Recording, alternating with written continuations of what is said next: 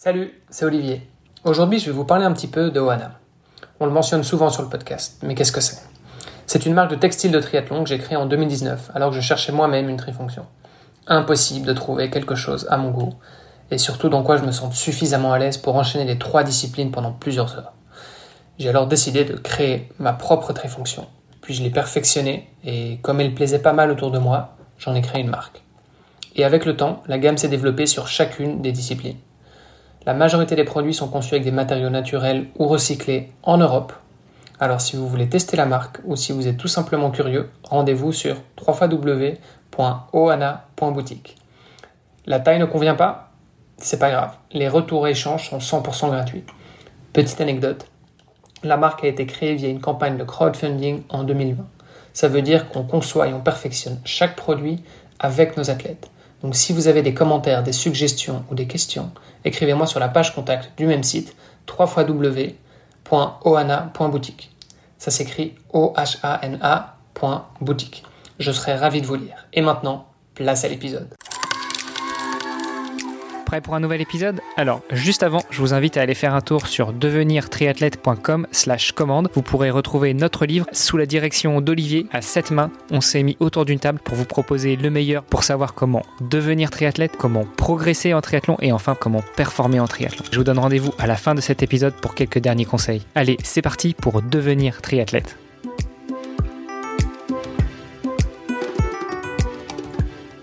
Salut les sportifs, c'est Armano et je suis très heureux de vous recevoir sur un nouvel épisode du podcast Devenir triathlète. Surtout que c'est un épisode qu'on a eu un petit peu du mal à caler à force de, euh, de se courir après avec notre invité du jour. Euh, bah oui, c'est ça quand on doit enregistrer à trois autour d'une table. Et euh, bah, le, euh, la première personne qui fait partie de cet enregistrement, c'est évidemment Olivier de Scooter. Salut Olivier. Hello, salut Armano, salut à tous. Puis notre invité cette semaine est Marc Plata. Salut Marc. Salut à, à tous les deux. Enchanté d'être avec vous. Et bah pareillement, nous sommes enchantés de t'avoir avec nous enfin, parce que comme je le disais, c'est un petit peu euh, dur de se coordonner pour réussir à enregistrer, mais voilà, c'est chose faite. Euh, Marc, on a une tradition dans ce podcast, c'est que les premières minutes, on les consacre à notre invité pour qu'il nous dise qui il est. Donc dis-nous tout, qui est Marc Plata? Quel âge as-tu? Que fais-tu dans la vie? Comment est-ce qu'on s'est rencontrés? Euh, Comment est-ce qu'on a sympathisé? Et puis, bah, quel est peut-être pour toi ton, ton premier souvenir de sport ou, ou euh, la première chose qui fait que, que tu t'es dit euh, le sport, je vais, je vais, faire quelque chose autour de ça dans ma vie? Alors, ça va prendre un petit peu plus que 5 minutes, mais euh, on va essayer de faire court. Allez, c'est pas grave, on a tout notre temps. Non, bah alors, Marc Plata, 42 ans. actuellement, je suis sophrologue et thérapeute respiratoire. J'ai ouvert un centre thérapeutique respiratoire sur Luxembourg, donc le, le, pays exactement sur Strassen, qui est une, une commune à côté de Luxembourgville. Bah, j'ai été euh, toute ma vie euh, sportif. C'est, quelque chose que j'ai en moi depuis tout petit, effectivement, euh, au travers de notamment de la natation. Puisque j'ai été. Euh... Ouais, alors, juste petite parenthèse, quand tu dis depuis que tu es tout petit, euh, forcément on voit pas, surtout en audio, mais euh, quand je suis face à toi, il y a quoi? Il y a trois têtes qui nous séparent, toi et moi. Oui, voilà. Donc tout petit, c'est tout relatif quand même. Pour, pour, être plus précis, je fais 2 mètres moins 1, donc 1m99. Souvent, ça porte à discussion parce qu'on me dit, oui, bah, ça fait 2 mètres. Je dis non, 1,99. Comme ça, au moins, on, on peut discuter là-dessus. Et euh, mais mes pieds touchent bien le sol. Euh, et c'est euh, l'essentiel. c'est l'essentiel, effectivement. Et un peu souvent la tête dans les nuages. Et euh, oui, depuis tout petit, j'ai commencé la natation à l'âge de 9 ans.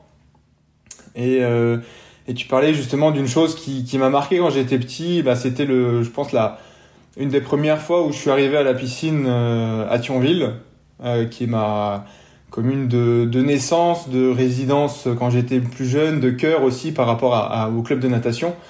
Et, euh, et je me souviens d'une chose qui a vraiment marqué mon esprit, c'est que euh, je suis arrivé dans, dans ce club et la première fois, on nous a mis en fait en, largeur et il y avait une course à l'australienne.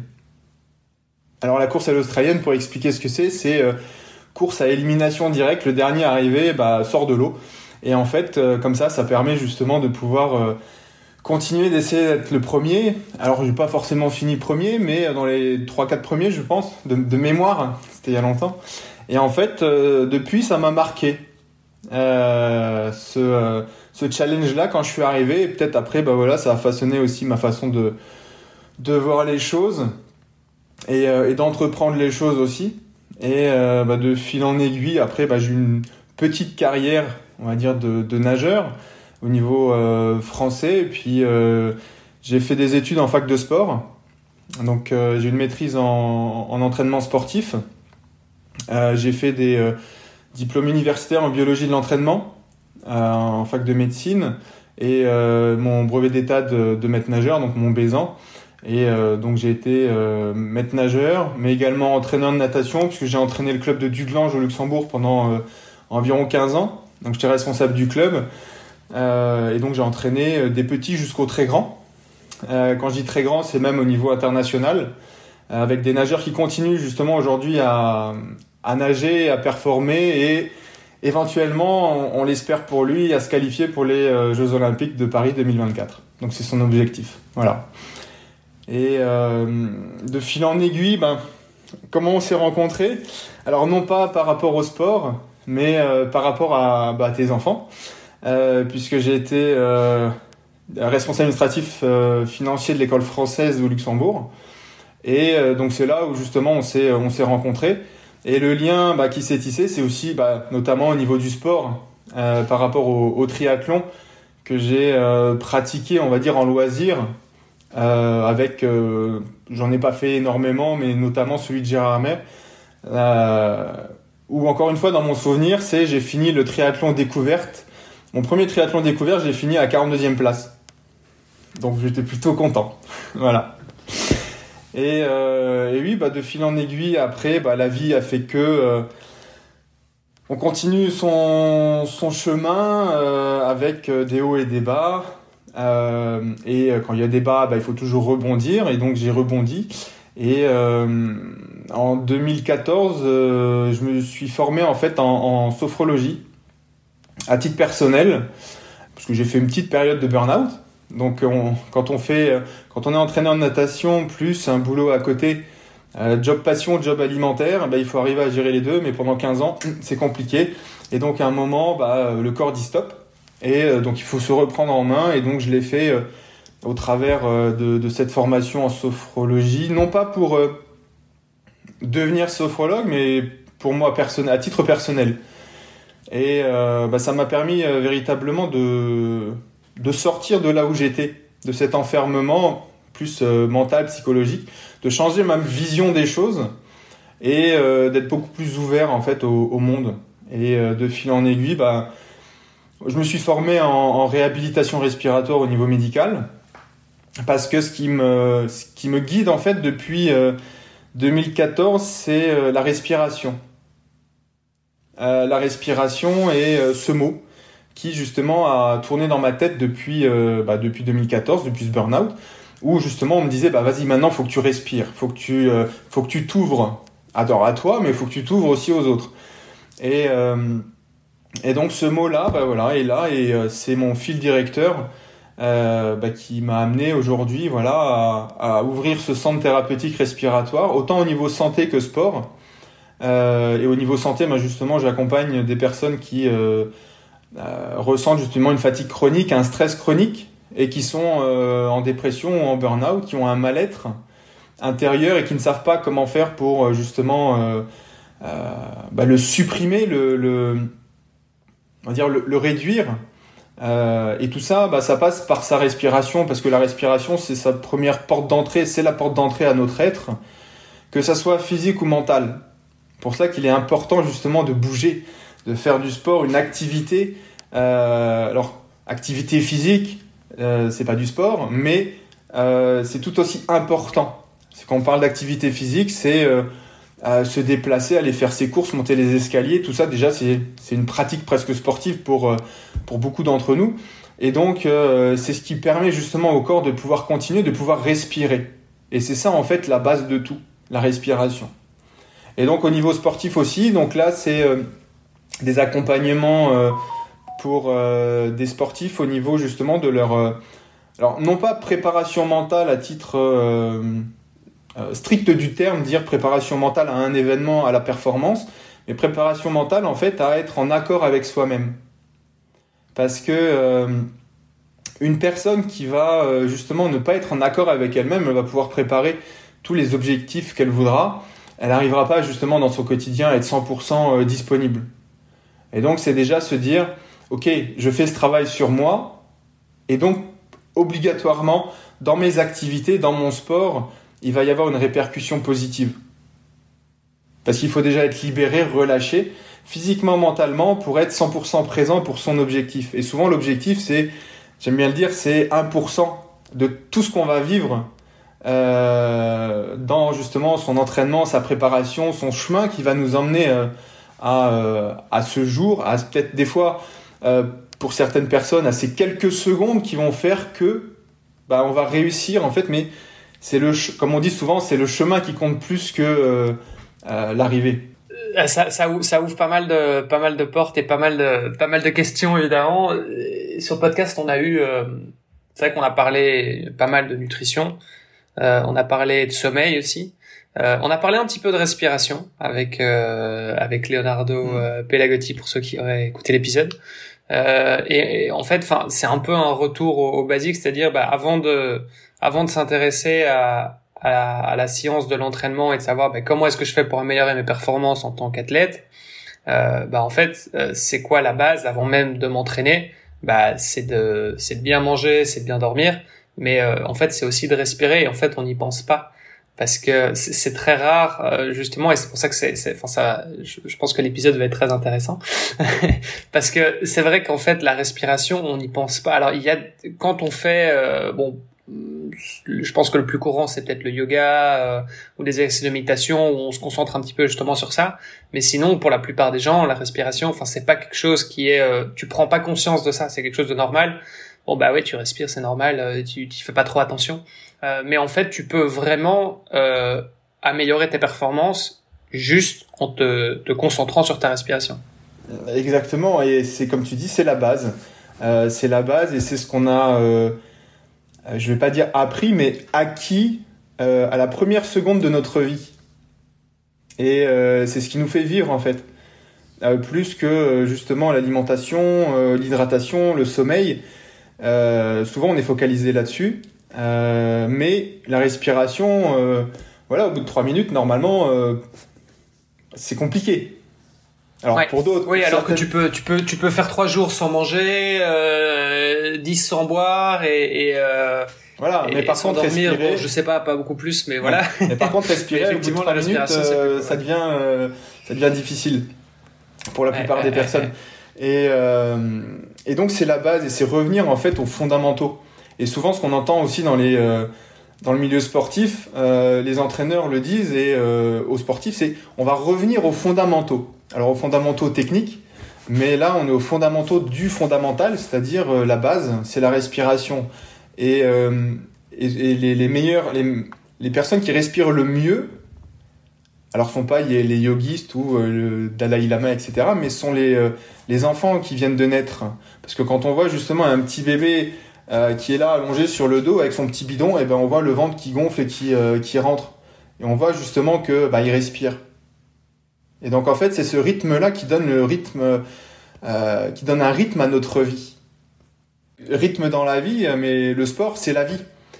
Et donc souvent on est décorrélé justement de, de ce rythme-là. On va être plus focalisé sur, euh, sur la vitesse, euh, sur, euh, sur sa fréquence cardiaque, mais, euh, mais pas forcément sur sa respiration.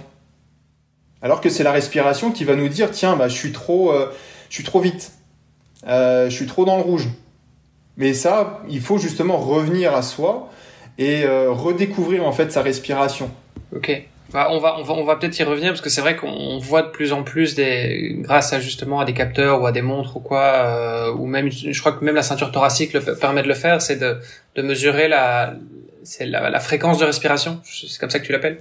Euh, ouais, mais là c'est, on va revenir vraiment à, à, à, euh, à cette respiration consciente. On va prendre conscience sans être justement focalisé sur euh, la montre en disant ok je suis à 22 euh, euh, par exemple je vais dire allez je, cours tranquillement je suis peut-être à, à, 16 battements respiration par minute etc en marchant.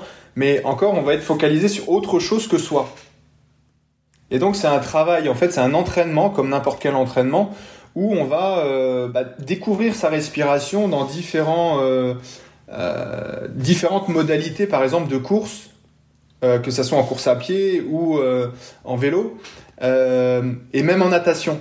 Alors je sais que la natation et la respiration font pas bon ménage, parce que justement c'est la grosse problématique pour les, on dire pour les plus les triathlètes que les nageurs, mais même les nageurs débutants ont, ont, cette difficulté en natation de poser en fait la respiration.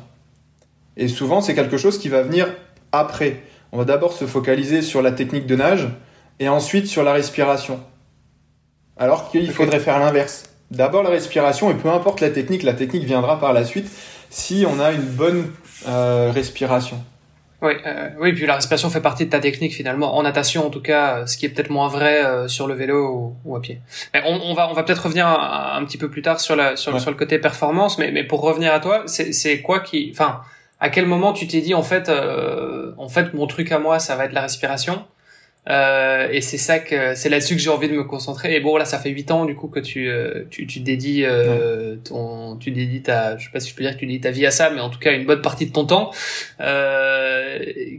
Euh, qu'est-ce qu'est-ce qui a fait que tu t'es dit bah ouais en fait c'est ça? Parce que ça aurait pu être je sais pas comme on l'a dit ça aurait pu être l'alimentation, ça aurait pu être euh, le sommeil, ça aurait pu être encore une fois un burn-out c'est bon c'est un excès c'est euh, c'est c'est c'est un excès de, de stress mental et physique. Euh, mais bon, il y a plein de manières de le résoudre et voilà. Mais qu'est-ce qui fait que pour toi tu t'es dit bah non en fait c'est la respiration? Bah c'est euh, c'est ce burn-out qui est, je viens de dire, qui est plus euh, qu'un excès de stress.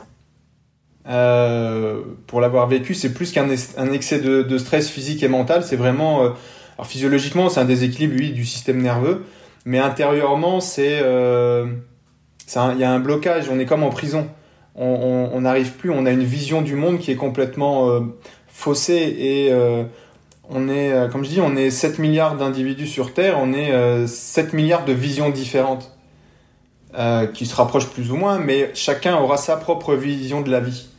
Et quand on est dans le burn-out, on va justement avoir une vision beaucoup plus difficile, beaucoup plus noire de tout ce qui est extérieur. Pourquoi? Parce qu'on est comme on est à l'intérieur. Donc si à l'intérieur on est vraiment euh, bah, en prison, on verra justement l'extérieur d'une manière complètement euh, différente. Et euh, la respiration, bah, c'est arrivé là, le mot, poum, il est venu. À un moment, il y a quelque chose qui est sorti de moi, de ma conscience, qui m'a donné ce mot-là. Et donc j'ai réfléchi énormément et, et en fait le vrai déclic, alors le vrai déclic, il a été, je peux vous dire exactement où et quand. Euh, c'était exactement à Lanzarote, au club La Santa. Je pense que les triathlètes connaissent. Euh, J'étais parti en oh, vacances. Pas trop, on n'en a pas beaucoup parlé dernièrement. okay. Si, si, si, euh, forcément. Je, je, pense que chaque triathlète qui se respecte connaît déjà Lanzarote et en plus ouais. le club euh, La Santa euh, pour faire quelques stages d'entraînement. Voilà, et donc bah, j'étais parti souvent avec des nageurs et là j'étais parti moi une semaine, on va dire, pour me ressourcer parce que justement j'en avais besoin. Et, et c'est là où j'ai eu un déclic qui s'est passé en moi et où j'ai vu comme un tremblement de terre. Il y a eu quelque chose et en lisant un livre aussi, euh, Les quatre accords Toltec, que j'ai lu là-bas, et en fait ça, plus une, une, une, immersion dans la mer, alors j'irai pas plus loin, mais une immersion dans la mer qui en fait a, a tout chamboulé en moi sur ce moment-là. Et, euh, et en fait, de ce moment-là, eh ben, le mot respiration est venu. Et donc, ça s'est construit petit à petit en faisant justement ce, travail sur moi en sophrologie où bah, j'ai découvert que euh, la respiration dans la sophrologie, bah, c'était un outil fondamental. Euh, sans savoir exactement en quoi consistait la sophrologie, j'en avais fait une fois euh, en fac de sport, mais c'était plus sous, un versant relaxation. Mais ce qui était bien, puisque j'avais déjà pu un petit peu toucher, entendre le mot sophrologie. Et bah, au fur, fur, et à mesure du temps, voilà, bah, je me suis renseigné, j'ai lu des livres. Euh, ma, on va dire que mon, j'ai suivi mon intuition, sans savoir où j'allais. Et euh, bah, au fur et à mesure, ça s'est construit, ça s'est développé il y a des choses. J'ai rencontré des gens qui m'ont permis justement de, de voir les choses différemment, de grandir.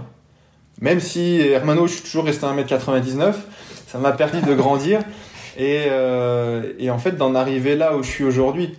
Et donc il y a euh, maintenant effectivement, euh, il, y a, il, y a, il y a 8 ans, jamais de la vie, je pouvais imaginer devenir indépendant, ouvrir un centre thérapeutique et faire ce que je fais aujourd'hui et être dans la configuration de, ma vie actuelle où je pense être le plus épanoui possible.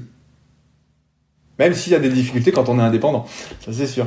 Mais, euh, mais voilà.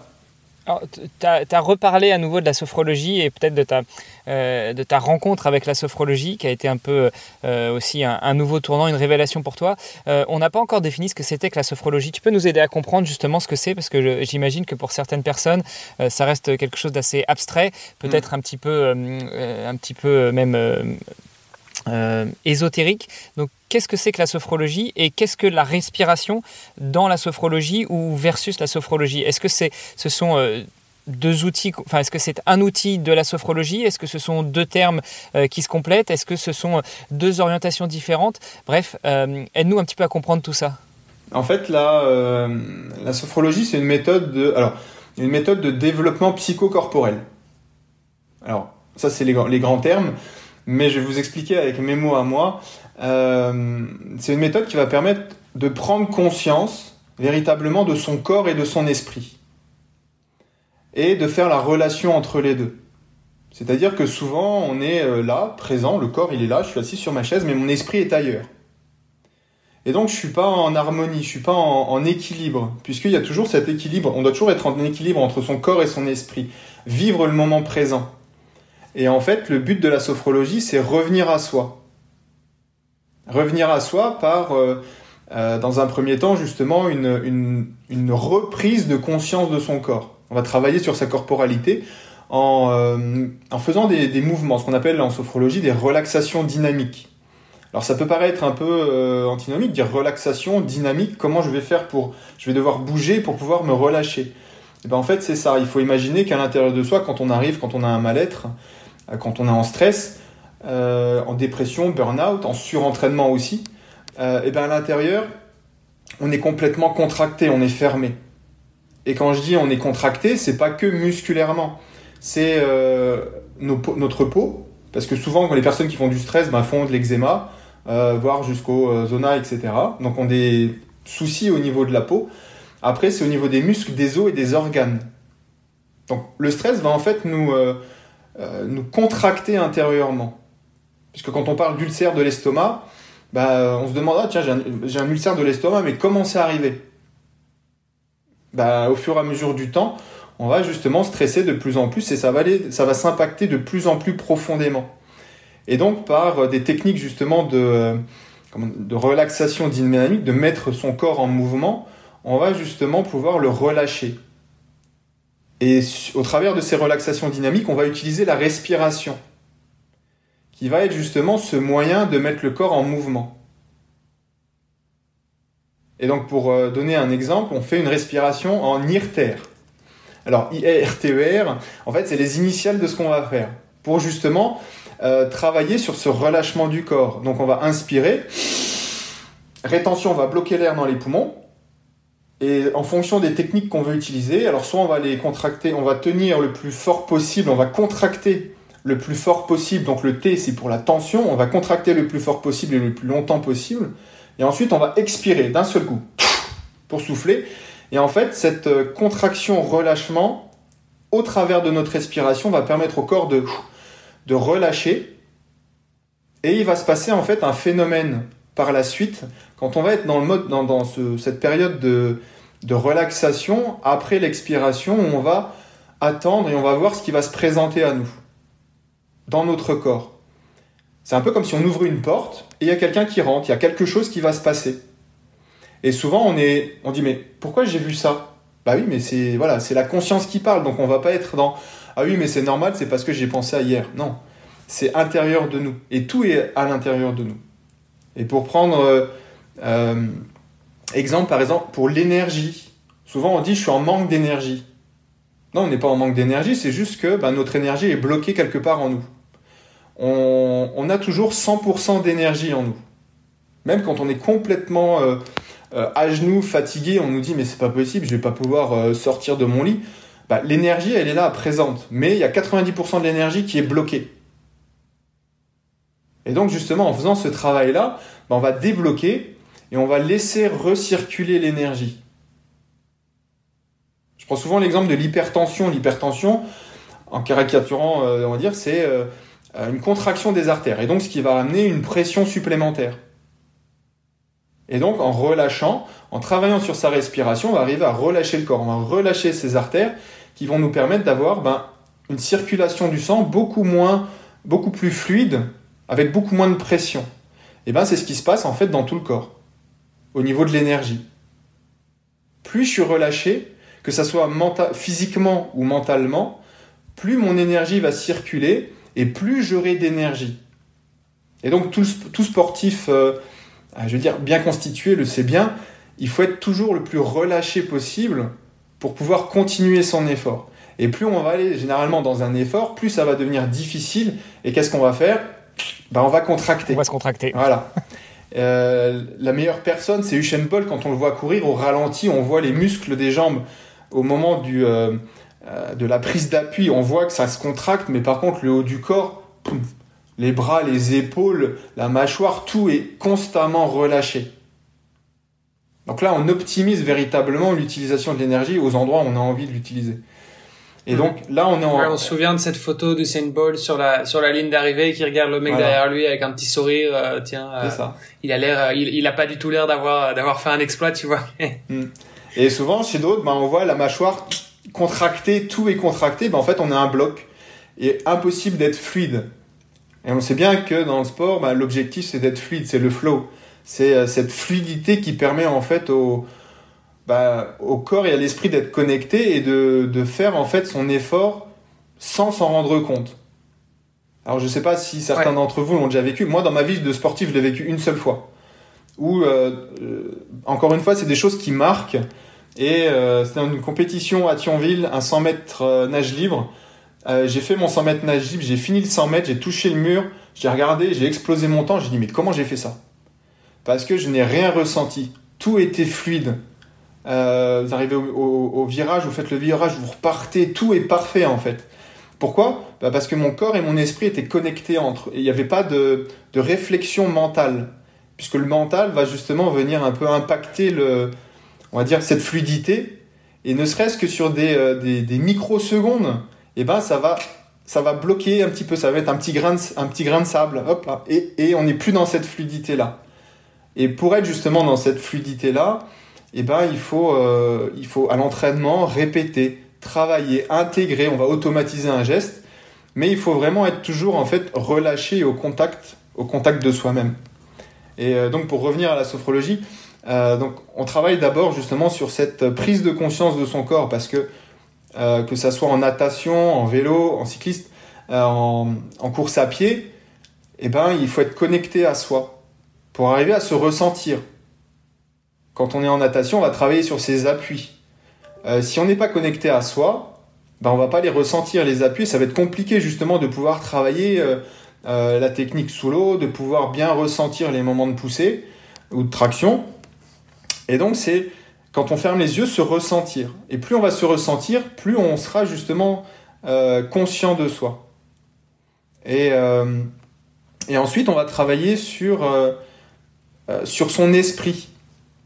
En fait, on a une double perception de soi. C'est je ferme mes yeux, bah, je me ressens à l'intérieur. Il y a quelque chose, voilà, j'arrive à me, ressentir. Mais en même temps, j'arrive à me percevoir. On a un double regard sur soi, un regard intérieur et un regard extérieur. Et quand on travaille sur son esprit, on va, euh, prendre conscience bah, de soi, mais d'une façon euh, différente. Et on va aussi travailler sur euh, sa capacité à se percevoir dans le futur d'une manière positive. Donc là, on va travailler justement sur des techniques de visualisation qui vont nous permettre de, bah, de nous percevoir dans un événement. Donc là, oui, effectivement, pour, les sportifs, on va pouvoir travailler sur euh, bah, peut-être le jour de la compétition, mais par exemple, se voir euh, dans le mouvement. Et souvent, euh, il y a des études qui ont montré que se voir dans le mouvement va améliorer en fait le schéma moteur.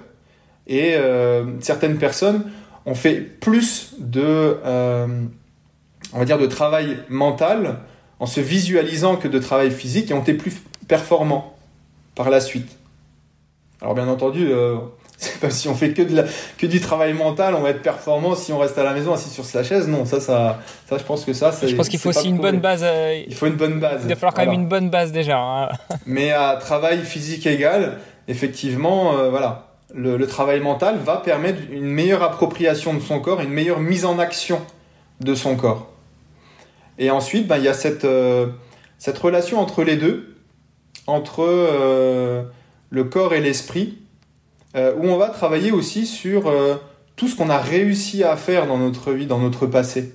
Puisque c'est ça, en fait, qui va nous donner euh, cette prise de conscience de nous et aussi cette confiance en nous. Parce que quand on est dans, dans une période de difficulté, on va tout remettre en question, on va dire ouais mais en fait dans ma vie j'ai pas fait grand chose de bien, j'ai pas réussi grand chose. Non, on va revenir justement sur tout ce qu'on a pu réussir, tout ce qu'on a pu apprendre pour se dire ah ouais en fait ben, j'ai tout ça en moi, j'ai réussi à faire tout ça avant, donc je suis quand même, euh, même quelqu'un, j'ai quand même fait beaucoup de choses dans ma vie. Et donc ça permet aussi de, de regagner en confiance en soi. Voilà. Et, euh, et ensuite, il y a une quatrième partie, en, sophrologie on appelle ça des degrés. Et euh, il y en a 12, mais généralement, on, quand quelqu'un vient me voir, on travaille plus spécifiquement sur les quatre premiers, puisque ça prend du temps aussi. Euh, Attends, et reprend, reprend du coup donc les, les, trois premiers. Donc il y avait le, il y avait le, le, mindfulness, donc vraiment la pleine conscience, le moment présent. Alors, il y avait la visualisation donc dans l'avenir. Ouais. ouais donc et puis il y avait le, se concentrer sur tes, tes, tes accomplissements euh, et donc sur ta confiance en soi. Mhm. Ça c'était les trois premiers, c'est ça? Voilà. En fait, c'est euh, premier degré, c'est sur le corps, c'est sur le moment présent. Le deuxième degré, c'est euh, sur l'esprit. Donc c'est sur le futur, la capacité à se projeter positivement. Et le troisième, degré, c'est l'harmonie entre le corps et l'esprit. Et là, on va plus travailler sur le passé, sur justement tout ce qu'on a réussi à apprendre et à réussir. Et ensuite, le quatrième degré, là, on va travailler sur nos valeurs. Des choses beaucoup plus profondes. Pourquoi? Parce que les valeurs sont les piliers même de notre vie. Il peut se passer beaucoup de choses dans notre vie. Pour un sportif de haut niveau, par exemple, il peut, euh, il peut y avoir des blessures. Et euh, justement, pour pouvoir continuer à avancer, il faut avoir des piliers qui sont forts. Et donc, ces valeurs qui sont euh, intrinsèques, qui sont euh, nos propres valeurs dans la vie, vont pouvoir justement nous, nous, nous, faire nous relever et continuer à avancer. Ok, et tu parles de valeurs, c'est quoi? C'était tes convictions? C'était tes croyances? Alors, c'est par exemple des valeurs de liberté, d'humanité, des valeurs vraiment très profondes qui sont en nous, de, qui vont qui vont nous permettre de nous euh, de concrétiser quel être nous sommes.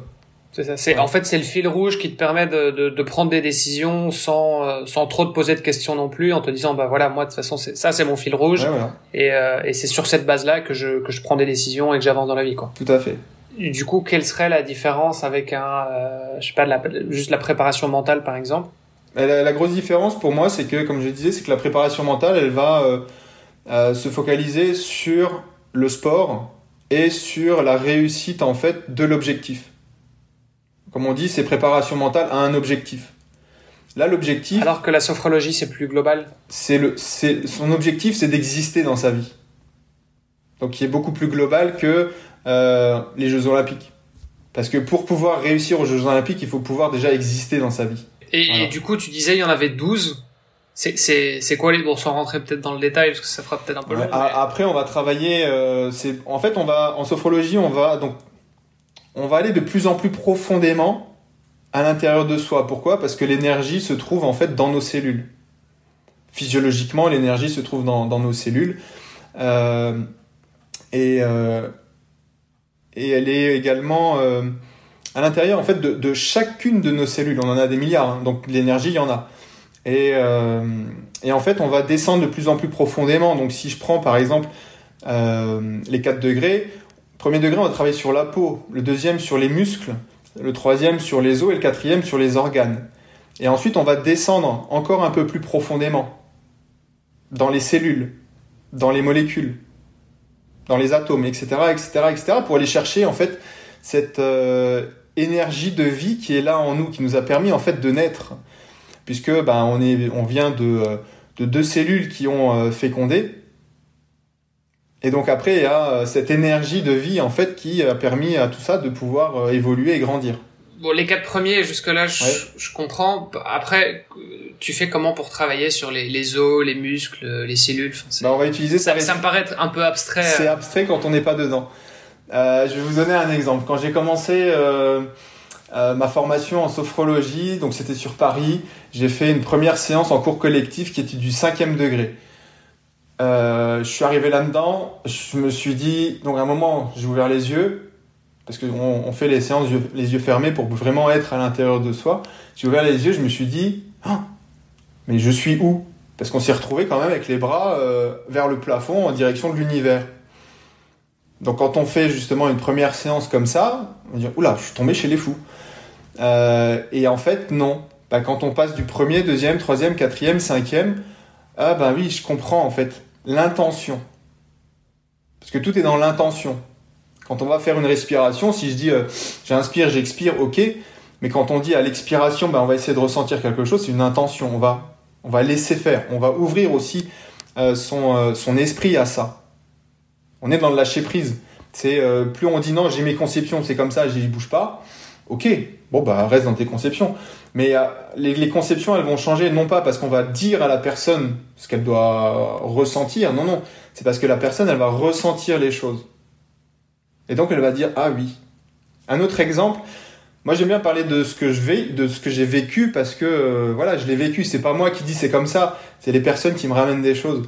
Une patiente qui venait justement pour dépression et, euh, et donc je lui ai expliqué ma vision des choses, ma vision de la vie au travers de la sophrologie. Elle m'a dit ouais non mais vous et votre monde des bisounours là non ça n'existe pas. Parce que je lui dis mais non à chaque euh, euh, problématique qu'elle avait je lui, retournais la chose d'une manière un peu plus positive. Dire mais non mais regardez ça par rapport à ce que vous vivez actuellement il y a ça il y a ça. Elle me dit ouais non non mais non votre monde des bisounours j'y crois pas. Et euh, au bout de cinq séances, elle est revenue me voir et elle me dit bah en fait vous savez Monsieur Plata, euh, votre monde des bisounours, bah il existe. Voilà. Et, euh, et, donc moi je vous invite tous à rentrer dans mon monde des bisounours. Parce que comme je vous dis, c'est depuis que je suis rentré dans ce monde des bisounours là, et ben chaque jour qui passe, je suis de plus en plus de plus en plus épanoui. T'es es un peu à la à la, c'est un peu une recherche, une quête, une quête du bonheur aussi. Euh, bah, complètement, c'est un, une, un sentiment de bonheur de vivre euh, que l'on va vivre tous les jours. Et en fait, c'est ça. Euh, on, moi, pour moi, c'est ma définition de la sophrologie. Il faut juste se dire, la sophrologie, c'est une méthode qui permet d'accéder à ça, à ce sentiment de bonheur de vivre. Et, et ce sentiment de bonheur de vivre, c'est ce qui fait notre énergie. Alors dit comme ça, quelqu'un qui n'a jamais fait de sophrologie, il va dire oh là là, c'est que des, théories, mais euh, vivez-le et vous verrez. Hmm. Et, et c'est lié euh, enfin à la, la, pratique de la, de la sophrologie. Donc j'imagine que tu as des exercices et des, enfin toute une, une routine, des, des, méthodes, etc. Euh, mais est-ce que c'est aussi lié à un changement de mode de vie? Est-ce que n'importe qui peut faire de la sophrologie et continuer avec leur euh, rythme de vie euh, Je sais pas si tu es CEO d'une grande entreprise ou euh, athlète euh, professionnel et que tu t'entraînes plus de 30 heures par semaine mmh. et qu'en plus de ça tu as un boulot parce que parce que tu parviens pas à vivre de ton sport. Enfin, tu vois, je veux dire il y a quand même beaucoup de gens qui ils sont au bord du burn-out parce que bah ils poussent quand même la machine très très loin. Est-ce que le simple fait de faire des exercices de sophrologie, comme je sais pas, tu faire euh, du yoga ou de la méditation, est-ce que rien que ça, ça, t'aide justement à, à, éviter le burn-out? Ou bien est-ce que euh, c'est plus une manière de, de, de, prendre conscience en fait de ton mode de vie et, de, et de, changer justement ce mode de vie? Euh, le, changement de mode de vie, ça va être une conséquence. Euh, ça va être une conséquence en fait de, de ce qu'on va vivre intérieurement et des prises de conscience qu'on pourra avoir. Euh, pour, euh, pour revenir justement sur, euh, sur tout ça, parce qu'il y avait beaucoup de questions. En fait, quelqu'un, un CEO par exemple, qui va, quelqu'un qui est en burn-out et qui va n'importe où. Alors, je reviens sur, sur la, la question, c'est est-ce que tout le monde peut faire de la sophrologie? Oui, tout le monde peut faire de la sophrologie. Tout le monde peut respirer et tout le monde peut penser. Donc, tout le monde peut faire de la sophrologie. Tout le monde peut faire euh, du yoga. Tout le monde peut faire, même les personnes qui euh, ont des difficultés à bouger, qui sont complètement coincées, ils peuvent faire du yoga. Et au fur et à mesure du temps, ben, en faisant du yoga, ils seront de moins en moins coincés physiquement. Et ben, au niveau de la sophrologie, c'est la même chose. Tout le monde est capable de faire, s'il en a envie, s'il en ressent un besoin. Et c'est surtout ça qui est important. Euh, c'est si on en ressent intérieurement un besoin. Parce que y a, je croise beaucoup de personnes qui sont dans un mal-être, mais qui n'ont pas cette prise de conscience euh, de dire je dois faire quelque chose. Ils le disent. Oui, je devrais faire ci, je devrais faire ça, je devrais apprendre à respirer. Mais ils le font pas, ils font pas le pas parce que ils sont pas encore assez près du mur. Ou alors ils sont pas pris le mur. Et, mais est-ce que parce que tu parles aussi beaucoup d'intention, est-ce que enfin il faut il y a beaucoup de pratiques où on dit bah en fait il faut y croire pour que ça fonctionne. Donc est-ce qu'il y a un peu ce côté effet euh, placebo ou euh, ou en fait n'importe qui qui fait les exercices euh, de sophrologie et tu, tu nous expliqueras peut-être un petit peu, tu nous donneras peut-être quelques exemples par la suite, mais euh, est-ce que n'importe qui qui fait cet exercice bah, va avoir euh, les conséquences dont tu dont tu parles, ou bien est-ce que vraiment il faut il faut il faut vraiment il faut vraiment y croire quoi? Euh, Il faut pas forcément y croire, c'est-à-dire que même si des personnes y vont en disant oh, bah viens avec moi, je vais faire une séance collective de sophrologie, etc. La personne même si elle dit ouais bon bah je viens avec toi, mais bof elle va rentrer dans cette séance et à un moment, il va quand même se passer quelque chose. Il se passe automatiquement quelque chose parce que on plante toujours une graine. Ne serait-ce que dire à quelqu'un, euh, la sophrologie existe. Même si on ne sait pas ce que c'est, c'est pas grave. On a planté une graine. Parce qu'à un moment, la personne, euh, dans sa vie, elle aura peut-être un moment de, de down et elle va se rappeler que, tiens, il y a quelqu'un qui m'avait parlé une fois de la sophrologie parce qu'elle allait pas bien et que ça, ça lui avait donné en fait euh, une nouvelle vision de sa vie, ça, ça l'avait reboosté. Bah tiens, je vais aller chercher ce que c'est la sophrologie. Voilà. Mhm. Donc rien que dire à quelqu'un, la sophrologie, ça existe, ça peut éventuellement te faire du bien, parce que moi je l'ai vécu, etc. Bah c'est déjà amener quelque chose à la personne. C'est le premier pas. Et c'est ça qui est super important parce que c'est la personne qui prendra sa propre décision de dire je vais dans cette direction. Et je décide de continuer. C'est une pratique qui est euh, parfois considérée comme de la, pseudo-science. Euh, est-ce que, euh, enfin, dans quelle mesure est-ce que c'est des choses qui ont été validées justement par la, par la science? Et encore une fois, c'est pas forcément parce que c'est pas validé par la science que c'est que c'est à mettre à la poubelle, évidemment. Hein, je veux dire. Euh, alors, pseudo-science, euh, non, parce qu'il y a quelques études, effectivement, en sophrologie, il n'y a pas eu énormément euh, d'études euh, qui ont cherché à prouver en fait ce que ça pouvait amener. Il y en a eu quelques, quelques-unes, euh, mais on peut le voir, on va dire, par l'expérimentation que ça apporte en fait un bénéfice. Oui, après, je pense que si, enfin voilà, si ça, effectivement, si ça ne fonctionnait pas, si ça n'avait pas de bénéfice, je pense qu'il y aurait pas autant de gens euh, qui, qui, qui le pratiqueraient. Donc, donc il y a certainement quelque chose, mais c'est, enfin, je pense que ça vaut peut-être la peine aussi quand même de, de préciser qu'en fait, la, la et même la spiritualité de manière générale, si, si on, mm-hmm. on, pousse le truc vraiment un, un peu, un peu loin, euh, la spiritualité finalement bah, c'est la science qui est pas encore expliquée d'une certaine manière tu vois.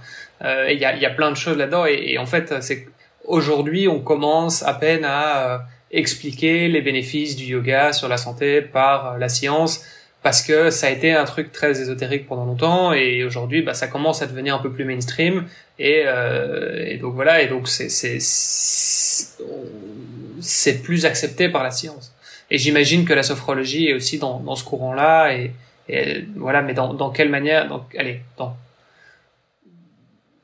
dans quelle euh, euh, mesure est-ce que c'est quelque chose qui est déjà accepté aujourd'hui ou, ou est-ce que c'est encore très critiqué par euh, le monde scientifique et médical de manière générale? Par, par, le monde médical et scientifique, ça sera critiqué parce que justement, il n'y a pas de, de preuves établies et euh, randomisé, et etc., etc., etc. après, dans le, le monde non scientifique, c'est de, plus en plus euh, euh, accepté, établi. au Luxembourg, c'est considéré comme professionnel de santé, alors non réglementé, parce qu'effectivement, pour l'instant, la profession de sophrologue n'est pas réglementée. Le diplôme, lui, il est. C'est-à-dire que... alors, tout le monde peut dire je suis sophrologue. C'est-à-dire quelqu'un qui va lire un livre, il va dire ah bah c'est bon j'ai compris, bah, je vais mettre sophrologue.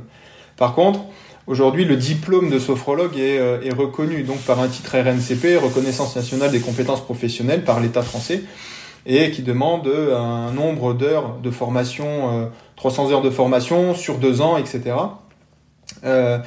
et qui permet justement aussi aux personnes qui vont voir des sophrologues de pouvoir se dire est-ce que cette personne voilà a effectué un on va dire une, une formation. Mais encore c'est pas la formation en elle-même qui va être importante parce que c'est pas juste retransmettre des, euh, des connaissances mais c'est euh, véritablement aussi prendre en considération euh, bah, le praticien. Et souvent c'est le praticien qui va faire la sophrologie. C'est le praticien qui va aussi y mettre bah, de son intention dedans. Et donc, on peut dire il y a autant de sophrologie que de sophrologue. Puisque moi, mon, mon, mon euh, euh, ma pratique va être peut-être différente d'un autre sophrologue, tout en, tout en conservant en fait ce qu'on appelle ce terpnos logos. Alors le terpnos logos, c'est justement euh, les phrases utilisées. Parce que la sophrologie, c'est extrêmement technique. C'est pas je pars par là et puis je reviens et puis hop, tiens, j'ai une idée, je vais faire ça. Non, non. C'est extrêmement codifié. Euh, et donc, euh, normalement, on retrouve tout le temps la même chose chez tout le monde. Par rapport justement aux phrases qui sont, dites. après, on peut. Chaque sophrologue va y mettre en fait sa, sa patte, sa touche. je dire, va utiliser des silences plus ou moins longs parce que c'est pas non plus euh, le texte qui est important, mais c'est les silences qu'on va marquer. Puisque c'est dans les silences que la personne va vivre des choses. On appelle ça des vivances en sophrologie. Et en fait, c'est pendant ces temps-là que la personne en fait va expérimenter tout le travail qu'on a pu faire au niveau justement de, de ce, euh, du, du, travail de, bah, du terpnos logos, des, des mots qu'on va utiliser, qui vont avoir un, un, un impact et une résonance chez la personne. Et si on laisse pas le temps, bah en fait, ça va pas, ça va pas monter chez la personne. C'est pas non plus juste lire un texte. Je lis un texte, et puis là, merci, au revoir. Bah non, c'est pas ça. C'est vraiment prendre euh, en considération la personne aussi. Parce qu'on va être, euh, on va adapter aussi la sophrologie en fonction de chaque personne. Des personnes, on va leur, parler un peu plus rapidement parce que si on parle sur un rythme plus lent, euh, elles vont partir, elles vont s'endormir, des pensées parasites qui vont revenir. La voix du sophrologue va te permettre en fait de toujours garder l'attention. Et puis à un moment, bah, quand le sophrologue se tait, il y a un silence, et c'est dans ce silence-là en fait qu'on passe la main et qu'on dit à la personne, bah, qu'on lui dit, on lui dit pas, mais que la personne va faire justement ce, bah, ce travail intérieur. Et est-ce que tout le monde peut devenir sophrologue ou est-ce qu'il faut avoir une certaine euh, sensibilité euh, Enfin, je pense par exemple aux, ostéos. Il y a des ostéopathes qui travaillent très mm. fort, tu sais, vraiment sur l'énergie. En fait, ils te touchent même pas, mais juste ils mettent la main euh, sur une zone de ton corps. Ils disent ah tiens c'est bloqué ici. Enfin, ils le sentent. moi, je serais incapable de faire ça. J'imagine que c'est un truc, c'est un don. C'est, enfin, t'es, tu t'es né avec? Non, non, bah non, bah non. c'est une, j'allais dire, c'est une appétence. C'est-à-dire que euh, depuis toujours, j'ai toujours une, euh, j'ai une âme de pédagogue en moi. Une âme de pédagogue. Peut-être qu'on se soit rencontrés à l'école française, même aussi. Si peut-être, oui, mais voilà. Par rapport à mon parcours, voilà, j'ai toujours aimé échanger, transmettre, euh, expliquer, pouvoir faire en sorte que la personne soit, je vais pas dire meilleure, mais qu'elle puisse justement avoir des outils qui lui permettent en fait de alors soit sortir de ses difficultés, soit pouvoir avancer tout simplement. Voilà, de pouvoir bah, donner. Et plus je rentre et plus je dis plus on donne et plus en fait bah, on est on est heureux de vivre. Et euh, donc oui, intérieurement, j'ai cette âme de pédagogue qui est passée en âme euh, de, thérapeute, mais qui est exactement la même chose dans des domaines différents. Euh, et, et de cette âme-là, bah, après, oui, c'est un, échange. Si on n'a pas cette empathie aussi, euh, cette écoute, sans jugement, euh, c'est compliqué. Il faut, euh, bah, il faut être là, mais se dire aussi que bah, si la personne elle va mieux, si elle a réussi à reprendre en vie sa main, bah, c'est grâce à elle. parce que c'est elle qui fait le travail. Un sportif qui est un nageur qui est dans l'eau, s'il réussit sa compétition, il réussit à être performant, c'est grâce à lui. Moi, j'ai fait que l'accompagner. Et donc, euh, pour être un bon accompagnant, ben, il faut avoir ça en soi. Mais après, oui, bon, on va pouvoir trouver sur des, euh, des thématiques différentes, sophrologie ou, euh, ou autres ou autre techniques qui peut, qui peut exister. L'important, c'est de se, de se retrouver dans, dans là où on est bien. Alors là, tu parles de tu, parles de technique. Euh, justement, une des techniques que toi, tu, pratiques le plus et tu mets énormément en avant, ne serait-ce que par le nom de ton, de ton centre euh, qui s'appelle Respire, c'est la respiration. Est-ce que euh, la partie respiration, enfin l'outil de la respiration, fait entièrement partie de la sophrologie ou est-ce que c'est un outil que toi, tu as plus exacerbé que d'autres sophrologues pour pouvoir mener à bien ta mission de thérapeute? Les deux. Les deux, c'est-à-dire que euh, la, respiration fait partie intégrante de la sophrologie. Euh, et en même temps, euh, moi j'ai pu... encore une fois, je reviens sur, une, sur cette vision de, la vie, une vision en fait aussi de la sophrologie. moi je la vois au travers de la respiration, d'autres la verront peut-être plus au travers d'autres choses. de dire on va travailler plus sur le corps, etc. sur le corps et l'esprit, effectivement, mais la, clé, la porte d'entrée, c'est la respiration. Et ça, c'est ma perception des choses. Alors, d'autres personnes le diront également, hein. mais après, moi, j'ai euh, tout, euh, euh, tout ce que j'ai pu construire tout dans, dans, ma tête, dans ma petite tête, tout ce que j'ai pu comprendre bah, part de la respiration. Et je reviens à dire que bah, la respiration, c'est notre porte d'entrée à la vie, tout simplement. Quand on a échangé dernièrement aussi, euh, on a parlé d'une autre, euh, autre voie que tu souhaites explorer, que ce soit pour, euh, la, pour, la, pardon, pour la récupération, mais aussi pour... Bah, tu, pourras nous parler de tous les bienfaits, mais donc pour d'autres pans, de, peut-être de la sophrologie aussi. Un autre outil que tu vas pouvoir utiliser dans le cadre de la sophrologie, c'est euh, le, le, caisson hyperbare. Est-ce que tu peux nous parler un petit peu de cette, euh, de cette, de cette autre pan euh, de, ta, de ta passion en ce moment et pourquoi est-ce que tu veux mettre ça en place pour tes patients? Oui, effectivement, il y a un nouveau, un nouveau service, une nouvelle activité qui va se développer au, au sein du centre thérapeutique. C'est justement la mise en place d'un caisson d'oxygénothérapie hyperbare qui va permettre pour les sportifs notamment de pouvoir euh, améliorer en fait leur récupération euh, autant au niveau euh, bah, de leur préparation physique tout simplement pour avoir un, corps bien oxygéné. Parce que la plupart du temps ce qui se présente c'est que on est en manque d'oxygène.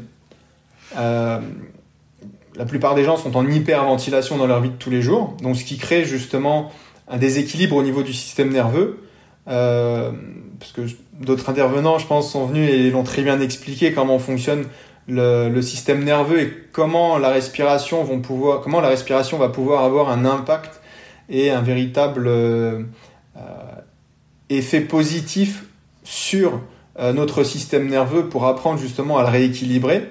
Donc on travaille. On a, ceci dit, on a déjà beaucoup, on a, on a pas mal de nouveaux auditeurs aussi. Le, podcast grandit pas mal là, de, de, mois en mois, donc euh, ça fait, ça fait très plaisir évidemment. Mais donc je sais pas si tout le monde a écouté tous les épisodes quand même. Il y a plus de 300. Euh, mais donc on peut, on peut peut-être revenir rapidement sur ces, sur ces, sur ces concepts de base. Tu as parlé d'hyperventilation, tu as parlé du caisson aussi. Ouais. Euh, ça, ça, vaut peut-être la peine d'expliquer de, de, de, de, quoi il s'agit. Et, eh ben pour parler. Euh, et l'impact sur le système nerveux. Bien sûr. Bah, pour parler tout d'abord de l'hyperventilation, l'hyperventilation, on, euh, on va être sur une respiration qui va être euh, sur une trop grande fréquence. Et donc on sera plus sur l'inspire que sur l'expire. Et donc pour avoir une bonne oxygénation, donc quand on parle d'oxygénation, c'est une oxygénation cellulaire. Et euh, pour bien respirer, pour bien s'oxygéner, il faut être focalisé non pas sur l'inspire, ce que font généralement beaucoup de personnes, c'est j'inspire fort, ah je m'oxygène. Non, non, en fait c'est l'inverse qu'il faut faire, c'est expirer. Parce que schématiquement, euh, on va dire que quand on va inspirer, l'air va rentrer, ok, mais au niveau des, cellules, c'est le, euh, le dioxygène qui va sortir. Quand on va euh, expirer, le corps se relâche, le dioxygène sort et au niveau des cellules, c'est l'oxygène qui va rentrer. Voilà.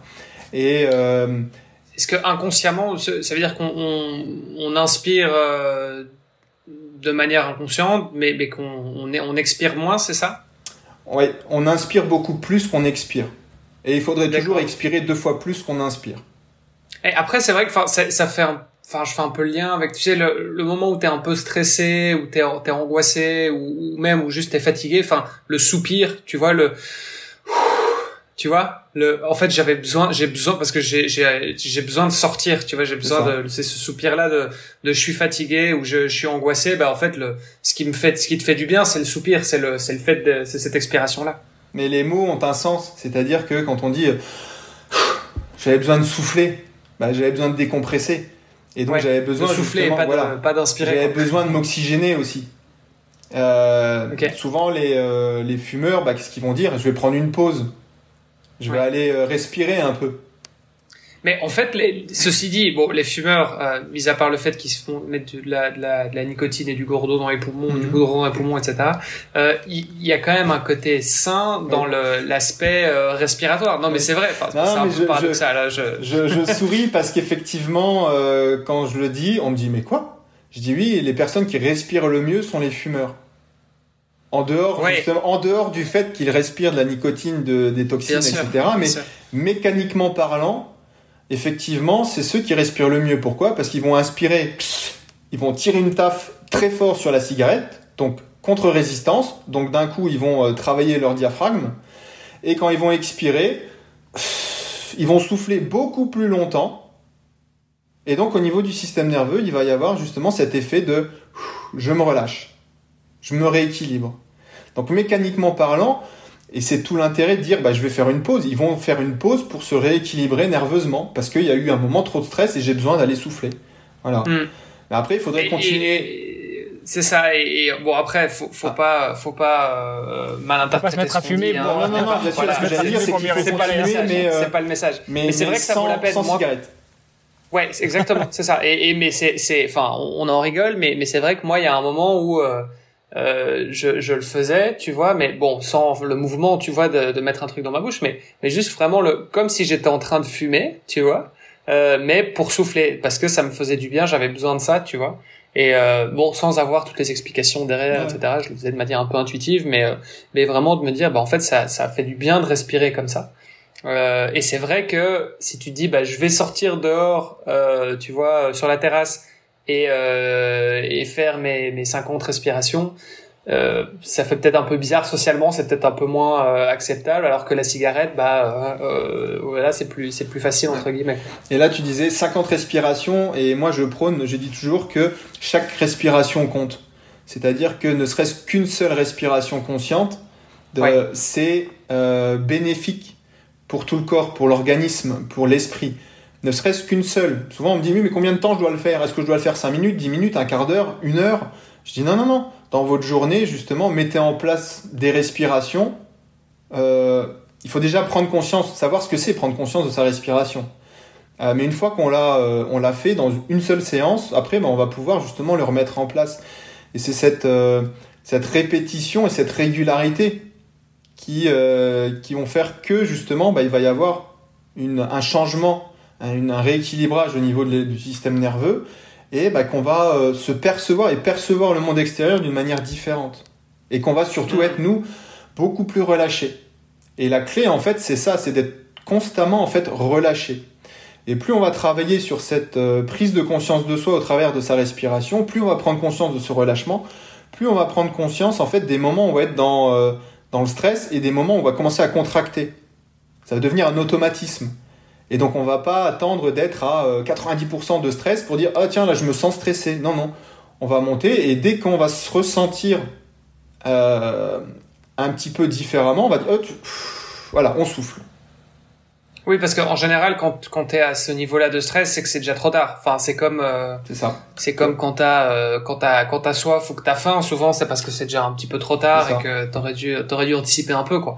Donc, euh, mais mais je pense qu'on a beaucoup de mal. Il y a des études aussi, notamment qui ont été qui ont été menées sur plutôt sur le sommeil, là, mais mais euh, euh, qui disaient qu'en fait la la, la perception euh, de la fatigue est quelque chose d'hyper subjectif. Et bon, perception de la fatigue ou perception du stress, euh, je pense que ça va un peu de ça va un peu ensemble, mais euh, mais c'est c'est quelque chose qui est hyper subjectif. il y a des études qui ont été menées là-dessus où euh, justement tu euh, ils évaluaient les performances des gens en manque de sommeil euh, et ils voyaient que bah, objectivement ouais il y avait une, une, différence de performance, mais subjectivement c'était pas le cas. C'est pareil quand les gens, euh, tu sais les gens qui ont bu un petit peu trop, euh, et bah si t'es euh, euh, ça, je pense qu'on le voit souvent. Tu vois, les mecs qui sont un peu bourrés, qui disent non, non, mais ça va très bien, je peux rouler, il y a pas de souci. Euh, alors qu'en fait, non, c'est hyper, enfin, c'est, c'est ta perception de, de tes capacités sont euh, sont subjectives. Et je, je pense. Après, voilà, je, bon, l'étude était pas forcément sur le stress, mais j'imagine que euh, en termes de stress, c'est un petit peu pareil. T'as aussi une perception subjective. Tu dis, bah non, ça va, je suis pas stressé, alors qu'en réalité, bah si le stress il est là, euh, ton corps, ton organisme est stressé, c'est juste que dans ta tête tu dis bah non en fait ça va, c'est bon, euh, je gère quoi. Ah, exactement. Et c'est les le je gère. Voilà, c'est ce que j'allais euh, j'allais le dire et tu l'as dit avant moi. C'est effectivement ça. C'est quand on dit non c'est bon je gère. Non mais je gère, je gère, je gère, je gère. Bah jusqu'où? Jusqu'à ce que je tombe, même puisque là je gère plus. Et, et, et, et c'est tout à fait pertinent ce que tu viens de dire parce que euh, on se rend pas compte euh, en fait de euh, de l'augmentation en fait du, du stress. C'est-à-dire qu'on va être au mois de janvier, on va être à un stress à niveau 10 sur 100.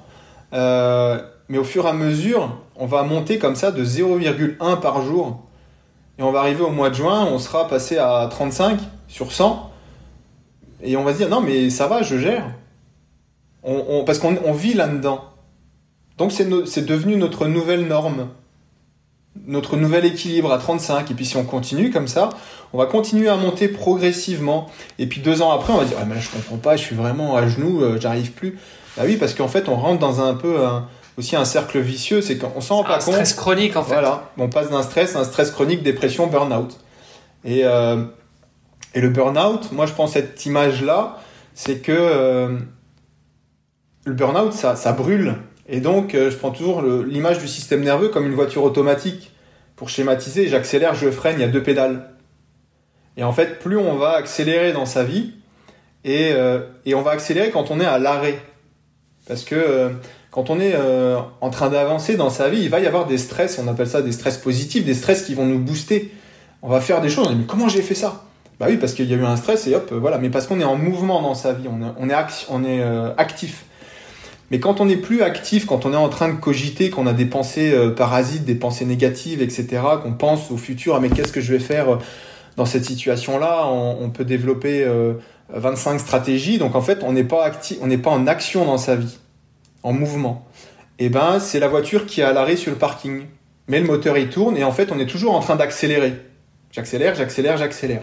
On fait ça un jour, ça va, ça passe. Mais par contre, si on fait ça comme ça pendant plusieurs semaines, bah, à un moment, le moteur, et si on appuie trop, le moteur, il va trop chauffer, il va exploser.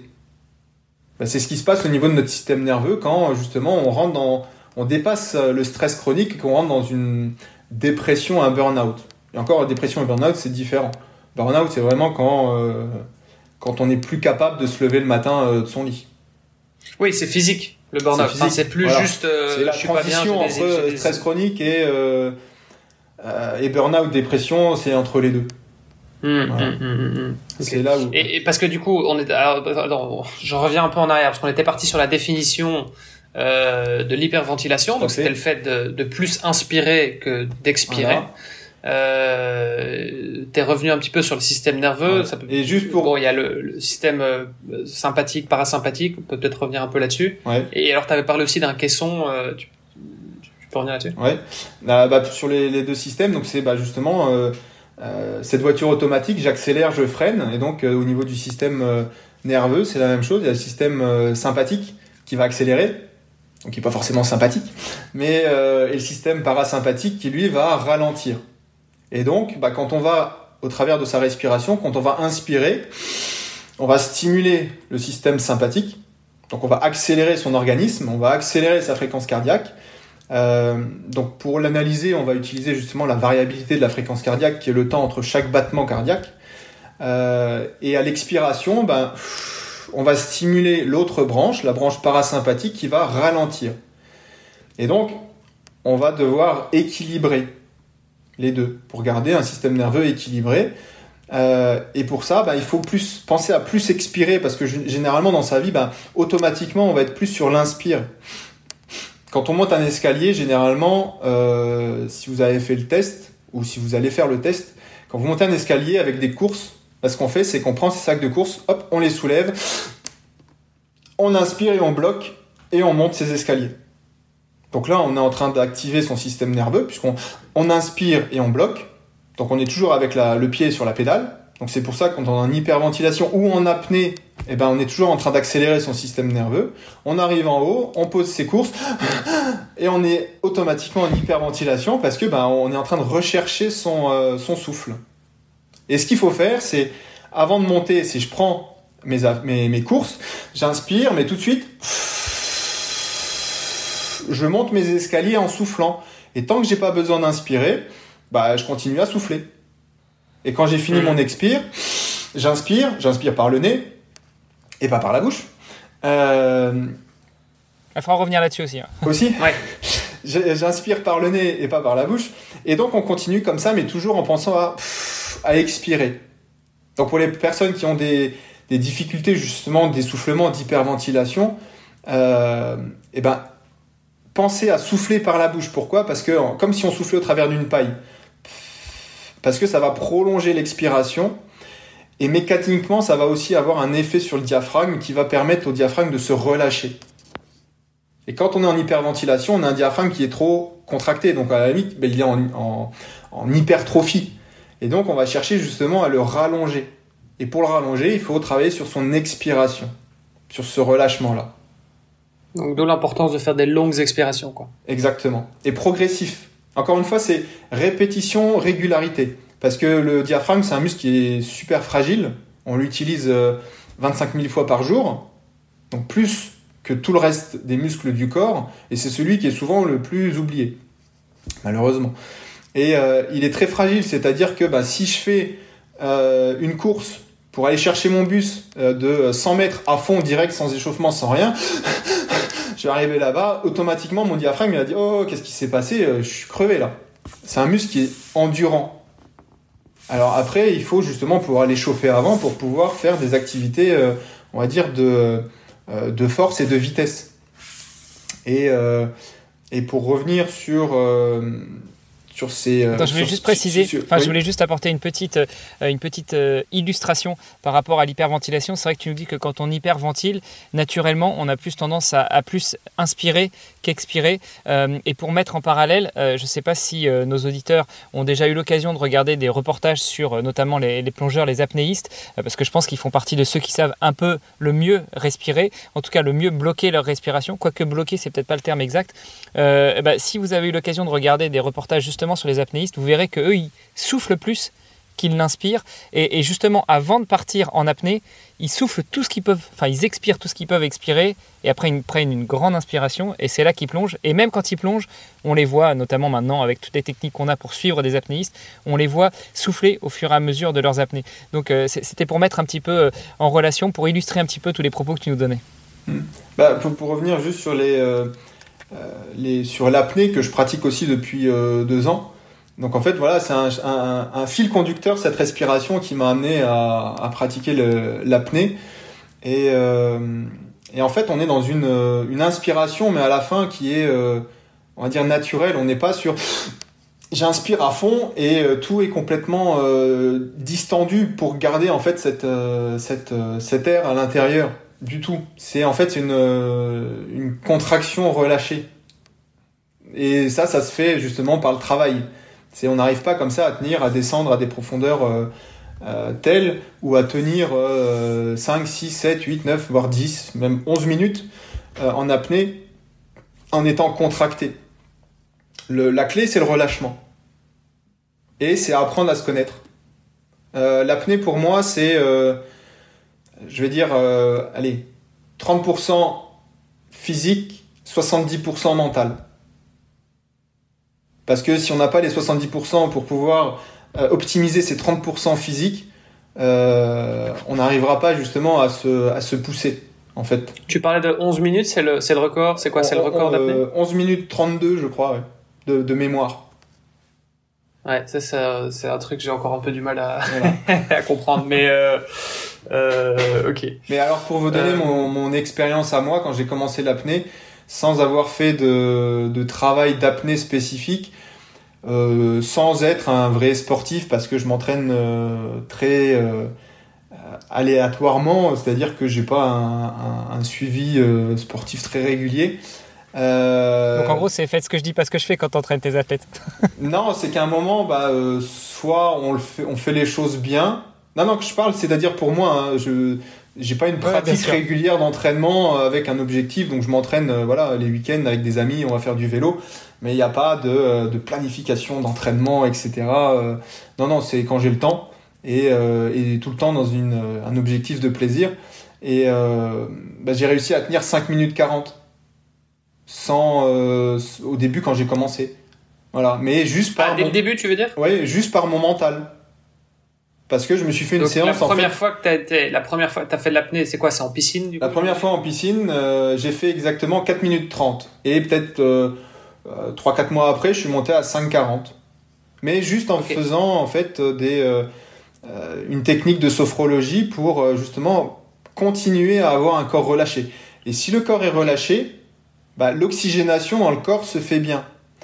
Et quand on parle d'oxygénation, c'est pas juste j'inspire, j'expire, mais ça va être justement la diffusion de l'oxygène dans les cellules. Puisque l'oxygène, il va se, euh, euh, se diffuser au travers justement des artères et vont se positionner sur, euh, sur les globules rouges. Donc on peut imaginer un petit train. Donc les globules rouges, ça va être un petit train qui va, en passant au niveau des poumons, récupérer l'oxygène.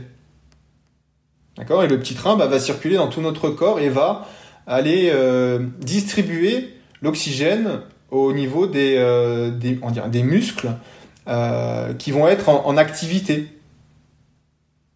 Donc si mhm. je suis en train justement de faire un effort important avec mes, mes jambes, bah, c'est les jambes qui vont bénéficier d'une majorité de l'oxygène parce que le petit train il va passer, il va diffuser plus euh, d'oxygène à ce niveau-là que au niveau des bras. Si, c'est, si on fait un effort avec les bras, ben, il y aura plus d'oxygène de diffuser euh, au niveau de, des bras que des jambes. Oui, et c'est ça, c'est ça aussi le, le, seuil quand on parle de, seuil aérobique, anaérobique.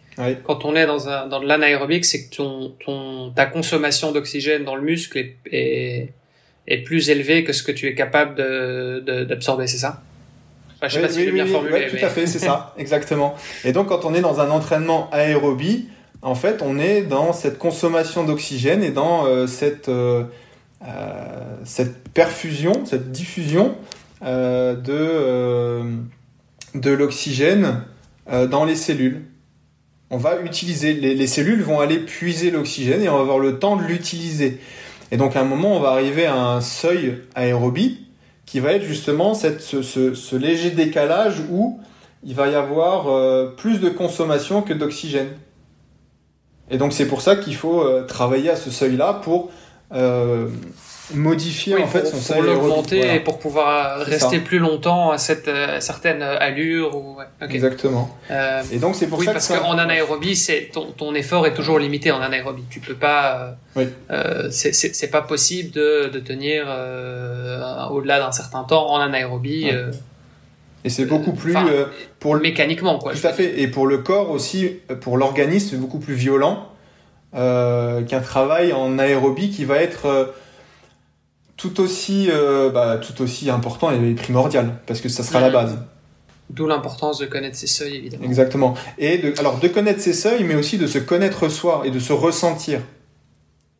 Parce que plus on va travailler sur sa respiration, plus on va devoir se, connaître. Quand on travaille sur ces seuils, on va regarder sa montre, on va dire ah, ok c'est bon, je suis dans le seuil là, mais grosso modo, est-ce que moi, comment je suis? Qu'est-ce que je ressens à l'intérieur de moi?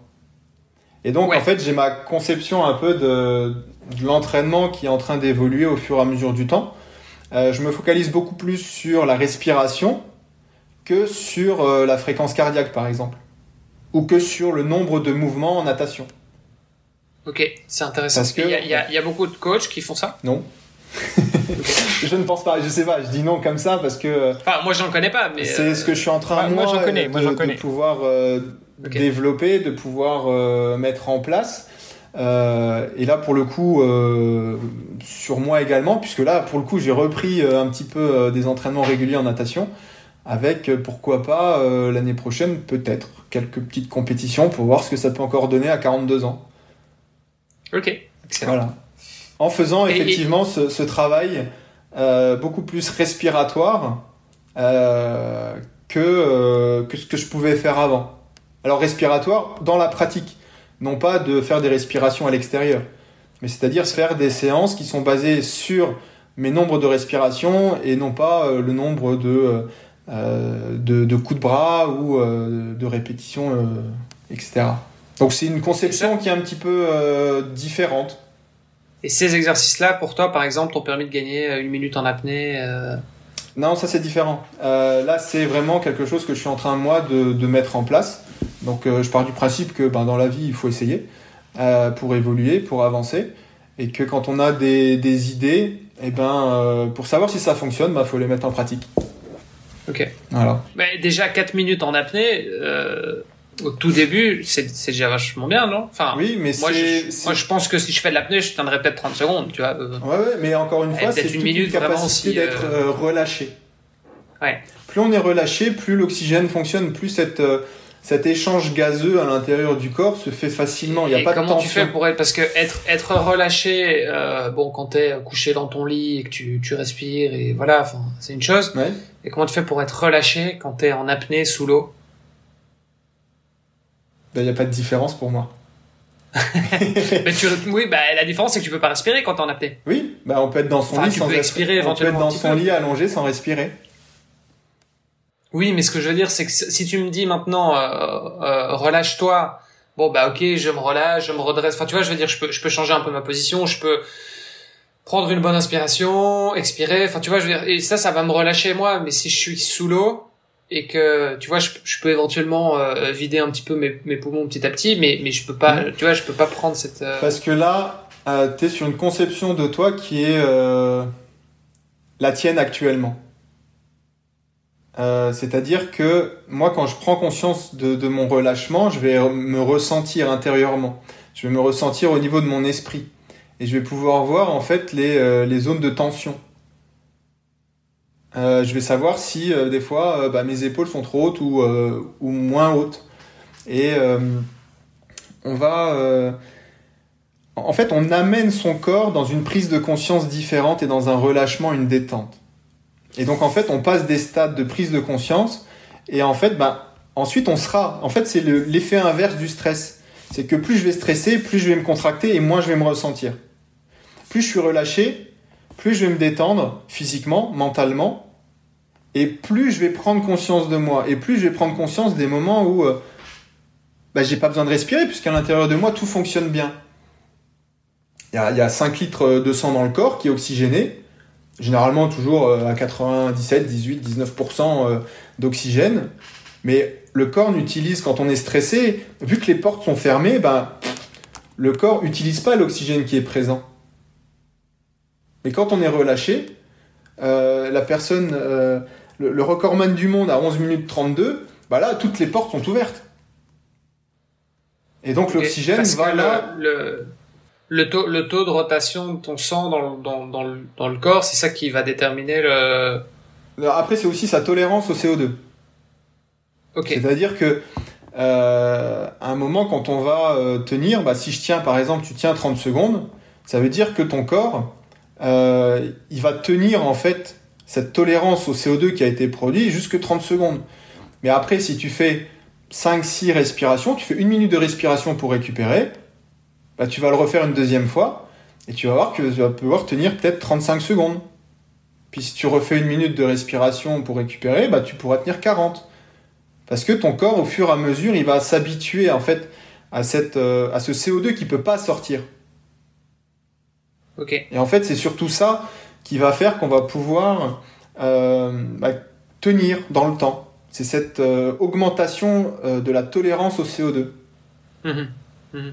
Mais après, il va Oui, y avoir. Voilà. Tu n'expires pas, tu, tu, tu gardes le CO2 euh, Ouais. euh, à l'intérieur. Et en même Pardon. temps, bah, il y a aussi ce, cette capacité du corps.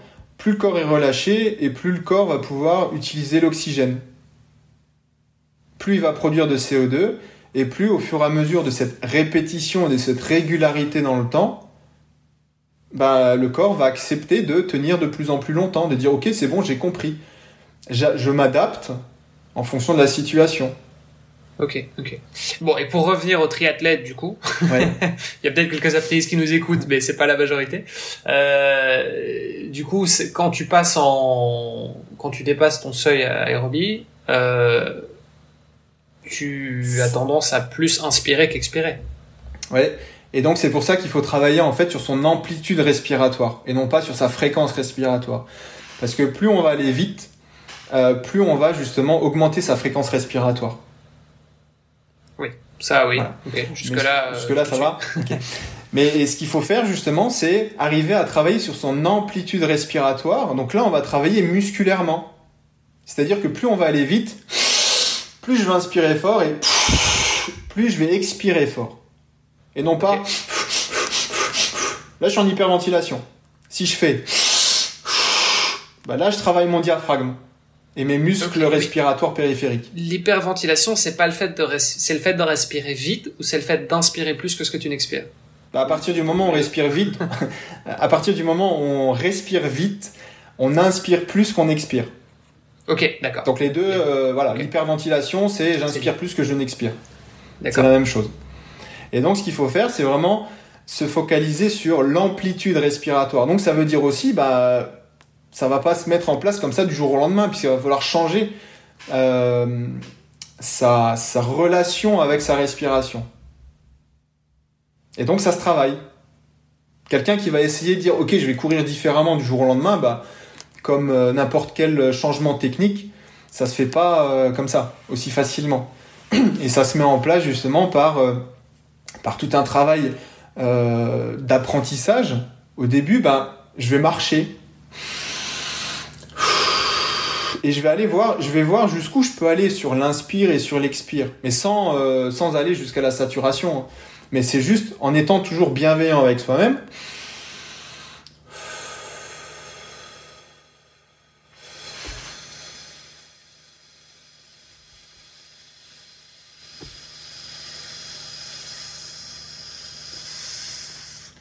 Ouais, c'est pour vous montrer qu'on peut expirer euh, vraiment très longtemps. Mais euh, Juste pour ceux qui n'ont pas forcément le visuel, Ouais. parce que les, les auditeurs auront Claudio, mais euh, Marc est en train d'expirer pendant quelques secondes. Il n'y a pas eu un bug technique. Non. euh. Non, c'est juste pour vous montrer qu'effectivement, on a énormément de capacités respiratoires et qu'on va jamais très loin dans l'expiration. Que si, pff, voilà, on souffle, on peut aller très loin, très longtemps. Ok. Et euh, bah, ça permet de relâcher le diaphragme. Pour avoir une bonne inspiration, il faut d'abord avoir une bonne expiration. D'accord. C'est le fonctionnement Et donc- mécanique du diaphragme. En tant qu'athlète, euh, c'est quoi les exercices que je peux mettre? Parce que Tu parlais aussi d'un caisson. euh, Ouais, bah, on va en venir justement. y- on va y arriver, on va y arriver. mais- Et sur, sur les exercices qu'on peut en mettre en place, bah, j'ai dit déjà, c'est marcher et prendre conscience de cette amplitude respiratoire. Donc toujours en étant allé jusqu'au bout de l'expiration. Mais attends, encore- Et- je, je reviens encore sur tes mots du coup parce que tu dis euh, prendre conscience de l'amplitude respiratoire. C'est quoi prendre conscience? C'est c'est juste, euh, enfin ouais, c'est quoi en fait? Très bonne question. Euh, prendre conscience de sa respiration, c'est prendre conscience en fait du, euh, bah, déjà du mouvement de son corps.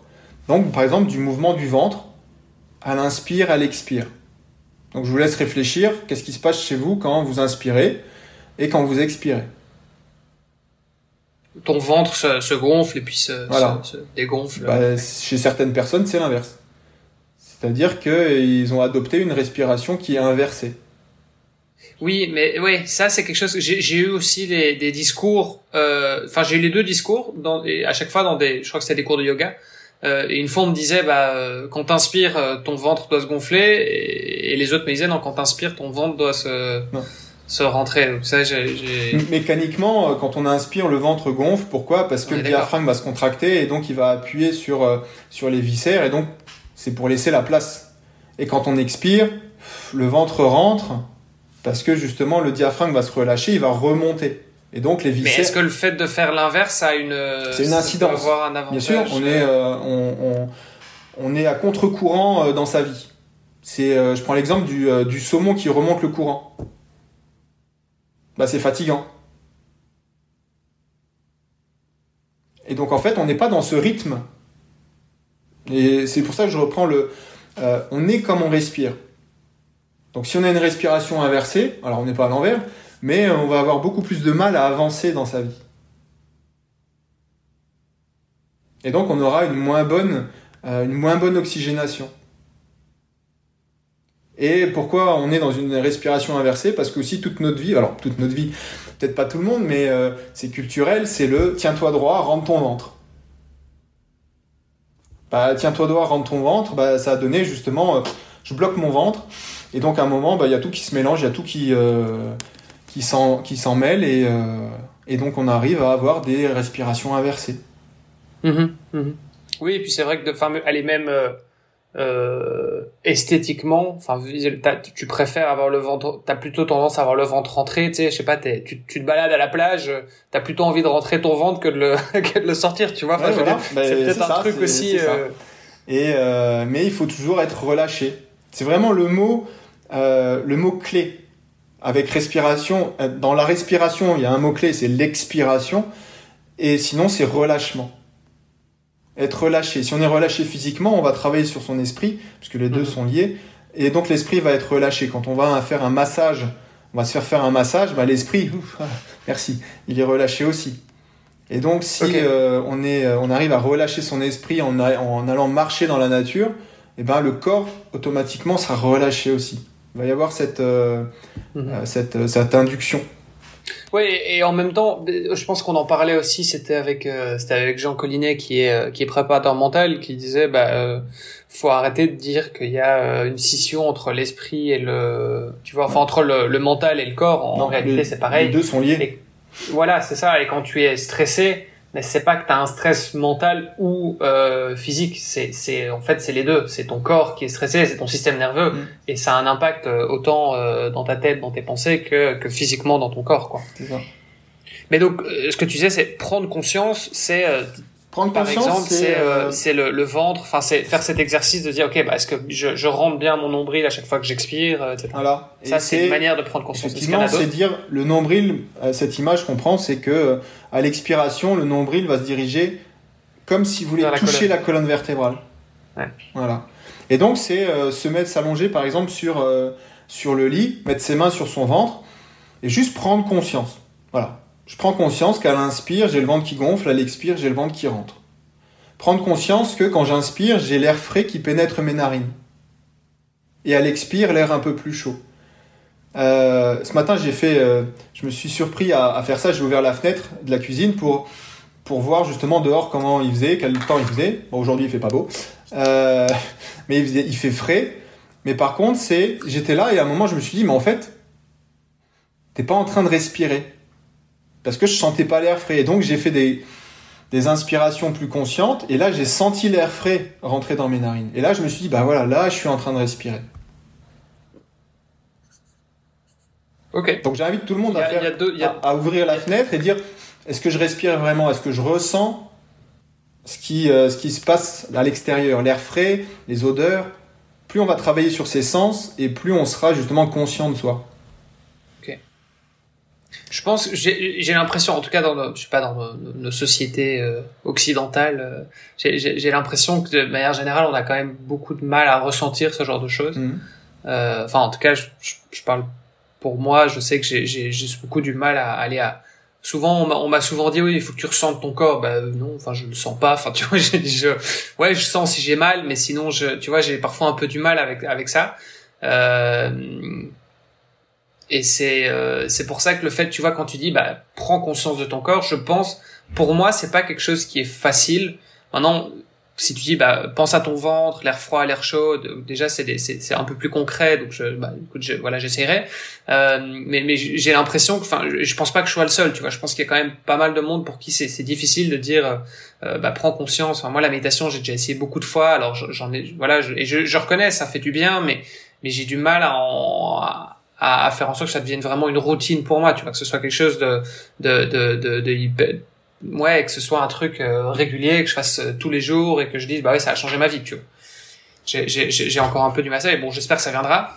Euh, mais euh, mais c'est vrai que c'est c'est pas forcément facile de dire bah prends conscience ouais mais je fais comment? Il faut venir me voir. Voilà. il est bien, il est bon commercial en plus. Euh, au centre ou en visio. non, mais euh, prendre conscience. Et en fait, ce qui se passe, c'est que dans notre vie actuelle, euh, dans notre société, tout va trop vite.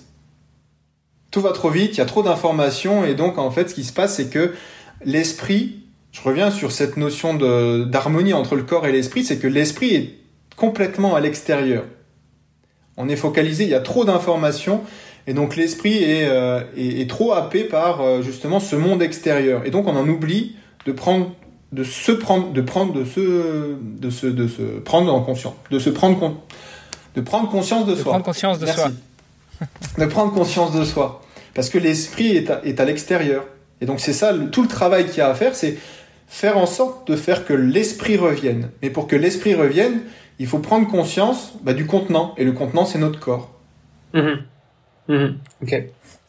Ok. Et, et, pour revenir du coup sur les athlètes et sur ce, ce on va y arriver, hein, mais ce, ce, fameux caisson. Ouais. Euh, comment ça fonctionne? C'est pour laisser le suspense. ouais. euh, pour pour les athlètes, euh, bah, c'est en fait le par rapport au caisson, hein, tu parles. Ouais. Ouais. Le, le caisson d'oxygénothérapie hyperbare, en fait, c'est un caisson où on va justement respirer de l'oxygène à 96%. Euh, dans justement un caisson pressurisé à 4 atmosphères. Euh, à 1,4 atmosphères, pardon, ce qui correspond à 4 mètres à peu près euh, sous l'eau. D'accord? Attends, donc juste reprenons un petit peu. Donc tu, c'est, c'est, c'est, de l'oxygène, donc l'air ambiant. C'est l'air ambiant, voilà, qui va être extrait. C'est pas de l'oxygène en bouteille 100% comme à l'hôpital. C'est de l'air, c'est, on va extraire l'oxygène de l'air, puisque dans l'air il y a que 21% d'oxygène. Euh, et donc on va extraire cet oxygène-là et on va respirer 96% d'oxygène. Pendant une séance par exemple d'une heure. Euh, et donc on va être, avec cette pression, ça va permettre en fait d'apporter un, une, une, augmentation de l'oxygène dans le sang. Okay. On va me dire oui mais euh, le, sang il est déjà 100% oxygéné. Puisque si je mets mon petit saturomètre au bout du doigt, il va me dire 99% et ben en fait l'oxygène va venir à l'intérieur des artères. Il y aura un supplément d'oxygène et avec la pression, ça va permettre en fait de booster l'oxygénation de certaines parties du corps euh, qui ne seront pas oxygénées naturellement ou qui ne seront plus oxygénées naturellement. Donc ça va permettre aussi de, de drainer, de, de favoriser en fait cette récupération au niveau aussi bah, des lactates. Ok, mais donc en gros, c'est-à-dire que tu, tu fais en sorte d'avoir un surplus d'oxygène. Euh, et ça, c'est quelque chose qui va rester euh, dans, dans, ton, enfin, dans ton corps euh, pendant les, les, les, heures. Pendant l'heure, et puis après, ben, le corps revient à, son, à sa normale. Ok, et donc du coup, quel est l'intérêt de faire ça? Pour les sportifs? Récupération post-entraînement, post-compétition. D'accord. Mais également pour les, les sportifs qui se sont blessés. Euh, pour les récupérations, euh, les réparations, on va dire, au niveau des, euh, blessures des ligaments, tendons, musculaires, puisque justement, bah, surtout sur tout ce qui est ligamentaire et tendons, les fractures, parce que ça améliore aussi la, cicatrisation. ce sont des parties en fait qui sont pas extrêmement vascularisées. Donc il n'y a pas beaucoup de sang qui passe. À l'inverse du muscle, par exemple, c'est pour ça que si on se déchire un muscle, ça va beaucoup plus vite se réparer qu'un un ligament ou un tendon. En général, c'est, on dit que c'est un peu une crasse. Et donc là, ça va permettre en fait de euh, de participer en fait à cette reconstruction. Moi, pour vous donner un exemple, euh, quand j'ai fait euh, ma première séance, je m'étais coupé le doigt euh, avec un couteau de cuisine, mais bien. Bah, voilà, j'avais faim. Et, euh, et, en sortant du caisson, j'ai regardé mon doigt, je me suis dit, non, mais quand même pas, ça a déjà. Euh, ça, ça, avait une autre, euh, une autre gueule qu'avant.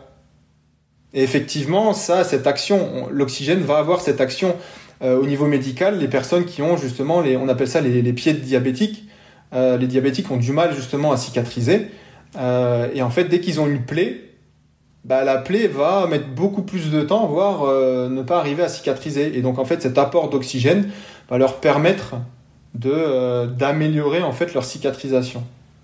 Sachant que c'est quelque chose qu'on peut faire euh, sans le caisson, juste avec des exercices de respiration, ça fonctionne aussi? Non, parce que oui, non. mais euh, on va mettre beaucoup plus de temps. C'est-à-dire qu'il n'y a pas cette pression et donc il va y a pas y avoir euh, cette diffusion d'oxygène et on va pas non plus respirer 96% d'oxygène. D'accord. Mais attends, parce que tu dis, c'est quoi un caisson en fait? C'est une petite salle Un caisson en fait, c'est un, tuyau qui fait 2 mètres de long, puisque moi je rentre dedans, allongé. On est dedans, allongé, avec un masque pour pouvoir respirer euh, cet oxygène. Et donc, euh, on est là tranquillement et on, va respirer. Donc, à l'intérieur, on peut soit euh, décider de prendre du temps pour soi et donc de pouvoir faire une sieste. Mais on peut également, si on le souhaite, lire, regarder Netflix. Pour les plus buzzy, bah, on peut même travailler à l'intérieur. Hermano, ça c'est pour toi. Tu es toujours en train très actif. On peut travailler à l'extérieur avec son, son ordinateur. Donc euh, le but, c'est vraiment de pouvoir respirer de l'oxygène, mais avec cette pression. Euh, pour les personnes, par exemple, au niveau santé, qui ont des neuropathies, donc c'est euh, des, des, des, difficultés de sensation aux extrémités, que ce soit les mains ou les doigts, c'est notamment dû par un manque d'oxygénation. Donc le sang ne va plus, c'est moins capillarisé, et donc l'oxygène ne va plus aller jusqu'au bout. Donc il va y avoir une perte de, sensibilité. Et donc cette pression va permettre justement de pouvoir réouvrir, de ramener en fait de euh, l'oxygène bah, jusqu'au bout des extrémités. Après, pour tout ce qui est aussi euh, euh, arthrose, tout ce qui est gestion des douleurs, et euh, une partie qui est aussi euh, importante à savoir, c'est que pour euh, les enfants notamment qui sont autistes ou trisomiques, ça leur permet véritablement de pouvoir se calmer et d'être beaucoup plus présents à eux-mêmes. C'est un petit peu le, le remède miracle. Euh, je dirais pas miracle parce qu'il y a jamais. Non, je dirais pas miracle parce qu'il n'y a jamais de, de, remède miracle, mais c'est une, une thérapeutique qui permet justement alors encore une fois, hein, c'est pas une séance et je vais mieux, comme tout. Rien euh, ne fonctionne comme ça. Je reviens sur ce concept euh, qui m'est cher de régularité et de répétition. Euh, si on veut progresser dans le sport, dans la vie, dans n'importe quoi, il faut être régulier et il faut pouvoir répéter pour pouvoir intégrer et que ça devienne en fait un automatisme. Hmm. Ouais. Ouais, et puis euh, comme tu disais, c'est peut-être aussi un, outil qui vient en complément d'autres choses, comme notamment la sophrologie, comme notamment la respiration, de ces techniques qui vont pouvoir te permettre euh, bah, non seulement d'utiliser ce caisson, euh, ce caisson hyperbar euh, en complément, mais aussi de bien l'utiliser parce que comme tu le dis, si tu sais pas bien respirer, même si tu respires un air euh, enrichi à 96% d'oxygène, euh, finalement tu vas peut-être perdre en, efficacité, en capacité d'ingestion de cet oxygène, si finalement versus quelqu'un qui va savoir mieux exploiter, mieux respirer. Est-ce que toi, toi, à titre personnel, parce que tu l'as pas encore mis en place dans ton cabinet, mais ça ne saurait tarder, mais est-ce que toi, à titre personnel, tu as noté euh, des, évolutions positives quant à l'utilisation de ces caissons, notamment eu égard à ta pratique sportive ou à ta récupération suite à des pratiques sportives? Alors pas dans la pratique sportive parce que comme je t'ai dit, euh, pratique sportive je le fais que au niveau plaisir donc j'ai pas de, véritable euh, suivi d'entraînement donc non.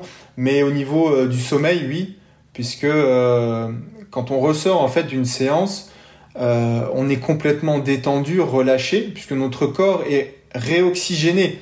On va pas chercher à le suroxygéner. On est toujours dans, un, équilibre. Et en fait, moi, dans tout ce que je fais, l'objectif, c'est de retrouver un équilibre.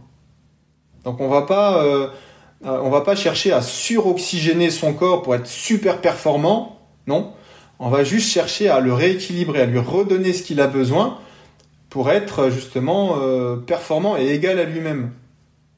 Et euh, j'aime bien ce terme de performance parce que pour moi la performance c'est donner le meilleur de soi-même en fonction du contexte. Et ça aussi au niveau euh, préparation mentale c'est important de prendre ça en considération parce que souvent on se met beaucoup de pression parce que on veut être performant. Performant, ça veut dire quoi pour toi? Bah, performant, c'est ça par rapport aussi au regard de l'autre.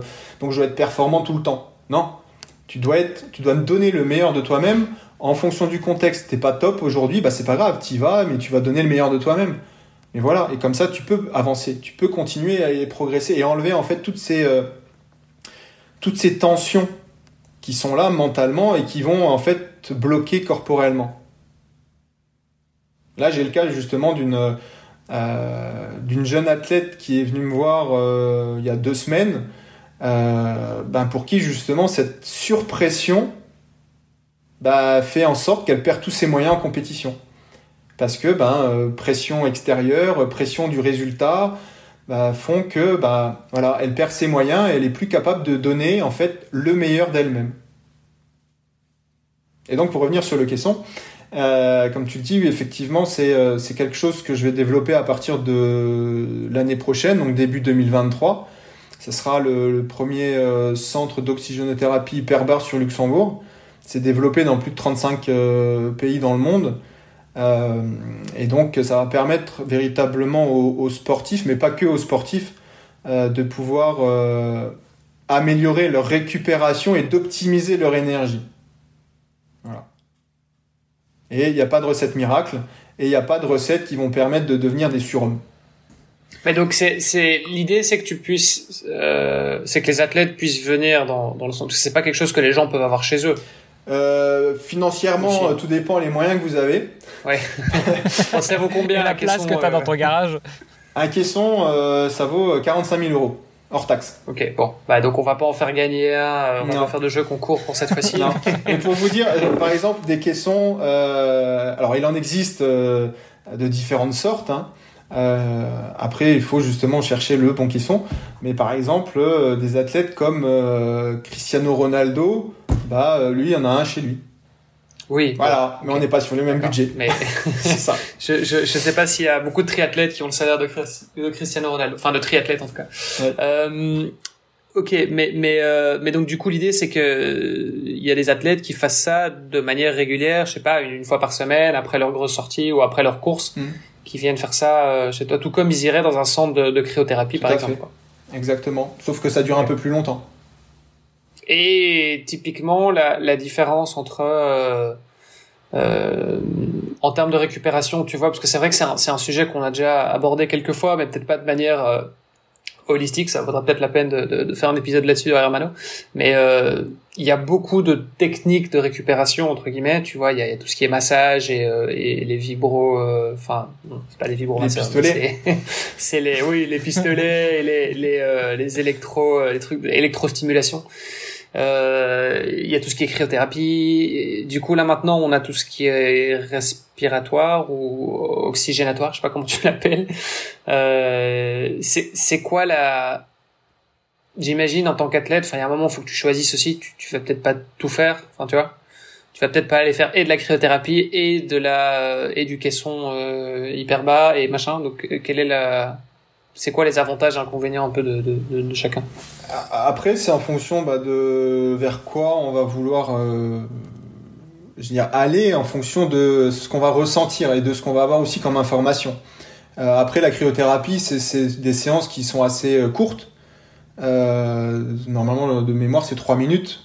Je suis pas spécialiste, hein, mais c'est trois, voilà, autour de 3-5 minutes dans pour, pour de la cryothérapie, euh, sur des séances d'oxygénothérapie hyperbare, ben on est sur une heure, une heure et demie. Donc euh, déjà au niveau temps, peut-être certains, certains sportifs vont dire bah, moi j'ai pas du tout le temps, donc je vais quelque chose qui est beaucoup plus euh, euh rapide. Euh, d'autres vont aller sur d'autres techniques d'électrostimulation, etc. Mais après c'est toujours sur l'expérience. C'est-à-dire que chacun va va le tester et on va voir justement les, effets que ça peut lui apporter. Et rien de tel justement que l'expérimentation par soi-même pour pouvoir euh, choisir en fait ce qui va nous convenir. Oui, et puis bon, l'effet est pas tout à fait le même non plus. Dans la récupération, tu, dois récupérer, mais je veux dire, tu, peux récupérer musculairement. tu peux récupérer au niveau de tes, tes tendons et tes, tes ligaments comme comme t'en parlais. Enfin, je sais pas, tu fais j'ai fait j'ai fait un marathon hier, je me suis levé aujourd'hui, je t'avoue que je marchais euh, je marchais pas tout à fait droit tu vois. Enfin je veux dire tu, tu sens quand même que tes articulations bah elles ont pris un petit elles ont pris un petit coup. Euh, et c'est c'est à chaque fois un peu différent j'imagine. Enfin et, enfin chaque chaque méthode va aller travailler sur des euh, sur des axes de récupération différents. Ouais. et là je vais te poser la question qu'est-ce que tu as prévu de mettre cette semaine euh, au niveau récupération? Bah moi déjà j'ai pas de caisson chez moi. Euh, donc voilà, je, la cryothérapie, j'en fais quand je peux. Tu vois, si je suis, euh, si, j'ai la chance d'être euh, en bord d'un lac ou, de la mer ou quoi, tu vois, ça, je, d'office, je le fais. Mais là, c'est pas le cas dans la vie de tous les jours. Donc potentiellement, je prends des douches froides. Mmh. Euh, mais sinon, oui, c'est, l'électrostimulation parce que j'ai mes, mes petits électrodes et euh, tu sais ou des pistolets, euh, voilà. Mais mais mais c'est c'est tout. Ou alors des massages sportifs. Mais encore une fois, il faut faut avoir, faut trouver un, quelqu'un ou un kiné ou quoi qui te, qui te les fasse. Donc, euh. Eh ben, une chose à mettre en place après chaque, euh, ne serait-ce que après chaque entraînement, après chaque euh, compétition, c'est de la récupération nerveuse, puisqu'on en discutait tout à l'heure sur ce fameux système nerveux qu'on va chercher toujours à équilibrer. Euh, le système nerveux, là, ton système nerveux, il est déséquilibré parce que il a, oui. Il a effectué. D'ailleurs, je l'ai. Excuse-moi, je te, je, te, je, te, coupe pour une petite parenthèse, mais d'ailleurs, je, je confirme qu'il est déséquilibré. Euh, pas juste parce que je le sens ou quoi que ce soit, parce que tous les matins, je mesure ma variabilité cardiaque et que en fonction de ça, ça me permet de voir effectivement, bah, est-ce que euh, je suis, enfin, est-ce que bon, est-ce que mon système nerveux est à l'équilibre ou non, ou est-ce que justement il est déséquilibré, donc est-ce que mon, mon corps est en, un état de stress ou de fatigue? Et ce matin, effectivement, j'étais, je crois, j'étais à 6 sur 10, tu mmh. vois, euh, alors qu'en général, je suis plutôt aux alentours de 8, 8, 9 quoi. Et c'est pour ça que, bah, sur sur cette semaine euh, il faudrait effectuer par exemple de euh, la cohérence cardiaque. Donc qui va utiliser justement la respiration. Mais euh, la cohérence cardiaque, 5 secondes à l'inspire, 5 secondes à l'expire sur 5 minutes. mais l'utiliser sur 4 à l'inspire, 6 à l'expire. Pour avoir en fait ce travail de rééquilibration qui va permettre, comme on va plus expirer, de pouvoir au fur et à mesure en fait reprendre soin de son système nerveux, lui redonner en fait un équilibre. Il a été euh, tiraillé euh, pendant euh, tout ce marathon dimanche. Et donc là maintenant, bah, progressivement, il va falloir faire ce travail. Non pas juste dire ah bah c'est bon j'ai fait 5 minutes ça va mieux. Non non. Mais vraiment sur une semaine. Et après c'est même quelque chose qu'on peut répéter régulièrement en prévention. Se dire voilà je suis toujours toujours je cherche toujours l'équilibre de mon système nerveux. Parce que je sais que automatiquement dans ma vie de tous les jours, je vais le déséquilibrer. Que ça soit, même si on n'est pas sportif, automatiquement on va le déséquilibrer par rapport à sa vie professionnelle, sa vie familiale, tout ce qu'on a à faire, euh, sa dépense d'énergie.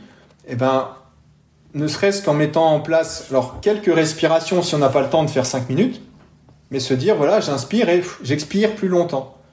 Donc je travaille, je ramène, je réhabitue mon système nerveux à revenir à l'équilibre. Mhm. Et pour parce que souvent c'est des Enfin, en fait, moi, j'ai, moi personnellement, j'ai besoin d'avoir des, des triggers, tu vois, des, des, des petits, euh, des déclencheurs qui me fait. Bah, en fait, ouais, j'y pense. Donc, euh, est-ce que, euh, euh, tu sais pas, ça peut être un post-it que tu mets sur, sur, je sais pas, sur ta porte d'entrée, sur la porte de ton armoire, enfin, j'en sais rien, ou des alarmes sur ton téléphone ou quelque chose, tu vois. Mais c'est, je trouve que c'est important d'avoir ça parce que même parfois, le fait de me lever et d'aller prendre un verre d'eau, mais je le fais pas parce que en fait je suis tellement dans mon truc tu vois je suis tellement focus je, je bosse voilà. Ben je le fais pas je vais pas chercher ce verre d'eau alors qu'il me ferait du bien tu vois. Ou je vais pas euh, me prendre deux minutes pour euh, aller regarder au loin et reposer un peu mes yeux tu vois faire un peu tu sais du, yoga des yeux enfin des, des, trucs. Voilà c'est c'est genre de choses. Je sais que je devrais le faire. Mmh. et pareil pour la respiration. Je sais que je devrais le faire. Ça me ferait du bien d'aller faire le tour du bloc mais juste je le fais pas parce que j'ai pas le j'ai pas toujours le, le, trigger tu vois. Si j'ai un entraînement pour ça je le sais. Je sais que je dois aller courir je dois aller euh, je dois aller courir 10 euh, 15 bornes aujourd'hui. Bon bah OK je c'est c'est c'est facile. Mais par contre ce petit truc de me dire bah toutes les euh, toutes les deux heures il faut que je respire 5 minutes. Euh, tu vois il faut que j'aille boire un litre d'eau enfin un verre d'eau quoi tu vois je je j'ai pas t'as des t'as des trucs pour ça? Oui. Bah c'est utiliser ce qu'on a dans sa main dans sa poche tous les jours son téléphone se mettre des alarmes Des alarmes, Et c'est ce que je donne comme, comme conseil justement bah, à mes patients qui viennent, notamment bah, sur l'hydratation, parce que souvent on boit pas assez. Et encore une fois, répétition, régularité. C'est quelque chose qui est euh, fondamental, hein, mais euh, moi, que j'ai appris quand j'étais euh, étudiant, qu'on oublie, parce qu'on se dit oui, c'est bon, j'ai compris, mais là qui revient avec la respiration de plus en plus, et c'est c'est fondamental. Répétition, régularité. Si on veut justement être bien hydraté, c'est pas boire un litre d'eau d'un coup, mais c'est 20 centilitres toutes les demi-heures ou toutes les heures. Voilà. Et là, le corps va accepter euh, ce qu'on va lui donner et il va justement être hydraté constamment. Mais encore une fois, c'est un travail, c'est un effort, et mais on va s'aider justement en mettant ben, son, alarme ben, toutes les heures pour dire ben, je dois boire. Peut-être euh, voilà, à 8h, à midi, à 18h, ben, je vais mettre euh, respiration. Mais ce qui est important, c'est pas juste mettre respiration, c'est respiration deux points. Mon objectif. Avec justement une petite phrase qui va nous dire ah, je sais pourquoi je le fais. Tu vois mhm. et euh, mais pas juste bah, je le fais pour être équilibré. Non non mais quelque chose d'émotionnel. Parce qu'on est des êtres d'émotion et euh, et ça c'est encore une fois fondamental. Plus que tout ce qu'on a pu discuter on est des êtres d'émotion et donc nos émotions vont, vont faire ce qu'on est euh, et les émotions en fait elles vont bah, participer à ce déséquilibre du système nerveux parce que quand on va euh, euh, vivre ces émotions, parce que moi je dis vivre les émotions, on va pas les gérer. On gère pas ces émotions, on les vit. On les vit, elles arrivent, elles nous traversent et en fonction de comment on va être intérieurement, on va les vivre plus ou moins facilement ou pas.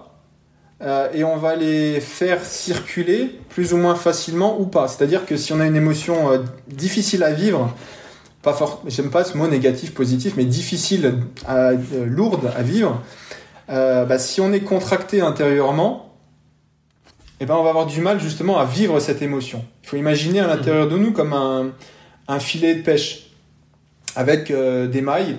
Plus on est relâché, plus les mailles sont, sont larges. Et donc l'émotion, elle va venir, elle va passer, elle va toucher les filets, on va la ressentir, mais elle va partir. Plus on est stressé, plus les mailles sont petites. Et donc l'émotion, elle va venir et elle va rester bloquée, comme un poisson qui est bloqué dans un filet. Et en fait, tant qu'on va pas se relâcher, tant qu'on va pas faire ce travail sur soi pour souffler, relâcher euh, et souvent accepter, euh, et ben l'émotion elle va rester et ce qui va se passer c'est qu'elle va sédimenter.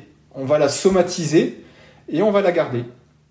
Et après, on va dire, euh, ouais, je voudrais bien un peu euh, me sentir plus léger, euh, enlever mon sac à dos là, avec toutes mes émotions que j'ai depuis tellement de nombreuses années que je garde en moi. on a des douleurs au dos, des douleurs aux épaules, le, corps parle. Et, et donc, en fait, c'est ça, c'est travailler ce relâchement pour pouvoir laisser partir en fait ces émotions. Et au, même titre qu'on parle souvent de, de charge mentale, euh, enfin moi j'ai beaucoup travaillé tout ce qui était euh, productivité, euh, gestion du temps, enfin tu vois de, de comment justement parvenir à, à, à, faire un peu le tri et, et, diminuer ta charge mentale pour pouvoir te concentrer sur euh, sur ce qui, vraiment ce qui était le plus important, etc. Enfin, c'est des choses dans la vie en entreprise, on, parle beaucoup de ça. Euh, et au même titre qu'il y a là aussi la charge émotionnelle dont, dont tu parles, et ça c'est quelque chose qu'on voit aussi beaucoup dans tout ce qui est euh, intelligence émotionnelle, c'est de dire, euh, en fait, faut pas l'émotion, il faut la, il faut l'accepter. Euh, et la reconnaître et le fait de l'accepter c'est ça qui c'est pour ça enfin même dans des conditions peut-être un petit peu drastiques mais euh, t'as un un deuil par exemple dans dans un proche ou quoi euh, et ben le fait de faire ton deuil, c'est d'accepter aussi, tu vois. Et en fait, tu, as, tu n'auras fait ton deuil qu'à partir du moment où tu auras accepté euh, l'événement et, et donc l'émotion, tu auras accepté l'émotion aussi. Et donc de pas se dire il n'y a pas de bonnes ou de mauvaises émotions, mais plutôt de se dire que bah voilà l'émotion elle est là, euh, je suis en colère, je suis triste, je suis euh, anxieux, bon bah ok, rien que le fait déjà de l'accepter et de se dire bah en fait je suis dans cet état-là et voilà l'état que ça provoque dans mon corps, bon les, palpitations cardiaques, la gorge nouée. Euh, enfin voilà, tout, tout, tout ça, bah, ça, ça permet déjà de digérer euh, en grande partie. Et je pense que tout ce, dans tout ce qui est, euh, enfin, on rejoint un petit peu le, le registre de la, de la, préparation mentale, hein, mais euh, comment gérer le stress d'avant course, par exemple, etc. bah ça, ça peut aider énormément justement ce, cet aspect-là d'intelligence spatiale dont tu parles. Mmh. C'est se dire ouais, je suis stressé avant la course, là je me ressens, je suis stressé, mais c'est cool. Ouais, c'est ça. Bah oui. C'est ça. Plutôt que de se dire, Bah bah, non, merde, je suis stressé, il faut pas pas que je sois stressé. Bah euh, non, c'est, ouais, je suis et stressé, c'est comme ça. J'ai c'est normal. C'est ça, c'est ça. Et je- j'en parlais, euh, c'était, euh, euh, je crois que c'est mon papa qui me disait ça, parce qu'il est, euh, il est, il fait beaucoup de conférences, euh, tu vois, où il parle en public euh, devant beaucoup de personnes, mais il en a fait des centaines dans sa vie, euh, et il dit, bah, j'ai toujours un petit trac avant de commencer, mais c'est normal. Enfin, tu vois, je le sais et je l'accepte et c'est comme ça. Et mais par contre, une fois que je commence à parler, eh ben, ça s'en va. Et ça, et les athlètes disent la même chose. Euh, on a, on avait la, on avait cette discussion avec, euh, avec Claire Michel aussi qui disait ça. C'est qu'elle avait toujours ce petit stress d'avant-course, mais dès qu'elle commençait, euh, tu vois, une fois que le départ était donné, bah, en fait, boum, le stress, il était parti, c'est bon, t'étais dans ta course, quoi. Bah, on ressent. En fait, on ressent des choses. On va dire c'est négatif. Non, on fait que ressentir ce qui se passe dans notre corps. Voilà, ce, ce trac avant de monter à une conférence sur scène, avant une conférence, je ressens quelque chose en moi. Et plus on prendra conscience de soi, de son corps, et plus justement on va accepter ces sensations. Parce qu'en fait, c'est comme si euh, votre corps était étranger, donc on va ressentir quelque chose, on dit oh là là, euh, c'est quoi ça? Je, je, je connais pas. Parce que je suis, euh, je suis fermé, je suis bloqué. Et donc Mhm. si je prends conscience de moi, je m'ouvre, bah, au fur et à mesure, c'est tiens, je ressens quelque chose. Bah t'es qui toi? T'es ah ouais d'accord. Et puis on, on discute avec. C'est c'est ça. On- On a commencé sur une note un petit peu, un petit peu ésotérique, un petit peu mystique, et je crois qu'on va finir un petit peu sur cette note-là aussi. euh, parler avec ses émotions, faire connaissance avec ses émotions, avoir un échange. Euh, exactement. Là devant moi j'ai euh, j'ai un livre. C'est écrit et si mes cellules savaient apprendre. Si mes cellules savaient parler, si, si en fait si je communiquais avec mon corps. Alors on va dire mais euh, il est complètement fou. Mais euh, non parce que on est un être à part entière et euh, il faut apprendre à se connaître véritablement pour pouvoir bah, avancer. Et c'est le, le mot c'est exister dans sa vie. Et Mhm. un, athlète il, il va justement au fur et à mesure du temps bah, avancer dans ses expériences de sportif, mais c'est ça, c'est il va apprendre à se connaître. Et généralement, Mm. on apprend à se connaître par euh, dans, dans, dans les douleurs, dans les échecs, dans les blessures. On va dire ah oui, bah j'ai pas bien fait ça, donc maintenant j'ai appris. Souvent, ce qu'on dit pour les enfants quand ils sont à l'école, c'est euh, t'as eu 20 sur 20, ouais c'est bien, mais bon, t'as pas appris grand chose. Par contre, celui qui a eu peut-être euh, 4 sur 20, pourquoi tu as eu 4 sur 20 Ah bah ouais, mais voilà, mais on apprend. Celui qui a une mauvaise note va apprendre encore plus parce qu'il va apprendre de ses erreurs. Donc il mettra plus de temps que celui qui a eu Mm. 20 sur 20. Mais par contre, ça sera beaucoup plus intégré. Et donc le, ce qu'il y a, c'est que ce travail à faire, c'est prendre conscience de soi, c'est éviter en fait de euh, d'avoir euh, bah, toutes ces erreurs, toutes ces blessures. Il en faut, hein. ça c'est sûr. Il en faut pour prendre conscience de soi, mais euh, mais éviter en fait de n'avancer que au travers de ça. Donc le but c'est vraiment de de prendre conscience, de se faire plaisir, de trouver, je reviens sur ce mot, ce sentiment de bonheur de vivre, euh, qui est en fait notre énergie, l'énergie qui est en nous. Parce que quand vous êtes heureux, vous pouvez monter des, des sommets. Par contre, quand vous êtes un peu triste, euh, bah, le sommet, euh, pff, vous y pensez même pas. Hmm. Ouais, non, ça change la vie. Hein. Ça, c'est. non, mais c'est c'est clair. Si tu te réveilles, tu te réveilles parce que euh, tu sais, euh, t'es heureux, euh, t'as bien dormi, t'es t'es reposé, t'as t'as l'esprit clair. En fait, euh, tu t'es capable de faire tellement plus euh, que quand t'es un peu dans le brouillard, en surentraînement, euh, tu vois, au bord du burn-out, épuisé, etc. Donc, donc voilà. C'est un épisode qui est qui est euh, exceptionnellement long. Je pensais pas que je pensais pas qu'on allait le faire si long. En général, on est plutôt aux alentours d'une heure et demie. Là, ça va ça va faire deux heures. Euh, mais mais je peux on peut pas te laisser tout de suite. Moi, j'ai encore j'ai encore quatre questions. On va essayer d'être quand même assez synthétique parce que euh, je pense qu'on va devoir euh, on va, devoir clôturer rapidement aussi. Mais euh, il y en a la première, c'est euh, t'avais dit il faut respirer par le nez, pas par la bouche. Euh, Est-ce que tu peux très rapidement nous dire pourquoi? Oui, euh, parce qu'une respiration se fait par le nez, pas par la bouche. Ok. Mais ça, c'est pas ça, c'est pas le pourquoi, ça. Non, non, le, le pourquoi, c'est parce que, bah, si, euh, si, parce que naturellement, une respiration doit se faire par le nez. parce que la bouche c'est fait pour, pour manger et pour parler. Et quand on va respirer par le nez, en fait, on va plus facilement, bah, d'une part mécaniquement, mettre en, en, mouvement son diaphragme. Donc vous pourrez faire le test à la maison, c'est-à-dire que si j'inspire par le nez, comme le diamètre est plus petit, va de, ça va demander en fait beaucoup plus de force. Et donc, naturellement, c'est le diaphragme qui va se mettre en mouvement. Si je respire par la bouche, le volume euh, le, diamètre de la bouche est plus grand, donc ça va demander moins d'effort. Donc là, ça va être plus les muscles périphériques, euh, les muscles secondaires respiratoires qui vont se mettre en mouvement. Et donc on va laisser euh, le, diaphragme en mode veille. Ok, ça, donc ça permet de respirer par le nez permet de muscler ton diaphragme. Voilà. Et si tu as un diaphragme qui est plus musclé, ça te permet d'avoir une meilleure condition physique? Tout à fait. Ok et d'avoir une meilleure oxygénation, d'avoir une meilleure oxygénation et, euh, et de pouvoir en fait euh, travailler si euh, que ça soit dans ses activités physiques, ses déplacements, ses montées d'escalier, bah, de travailler son diaphragme et non pas les, les autres muscles périphériques. C'est bon, c'est des choses dont on avait déjà un petit peu parlé encore une fois avec avec Leonardo Pelagotti, mais mais mais donc toi par exemple, tu, tu respires que par le nez, tu respires jamais par la bouche? Le non, euh, je respire par le nez, par la bouche. Euh, en fait, principalement par le nez. Mais euh, bah, des fois, je m'aperçois que je respire par la bouche. Et si je respire par la bouche, je sais que bah, je suis stressé. Il y a quelque chose au niveau du système nerveux qui est, voilà, qui est en déséquilibre.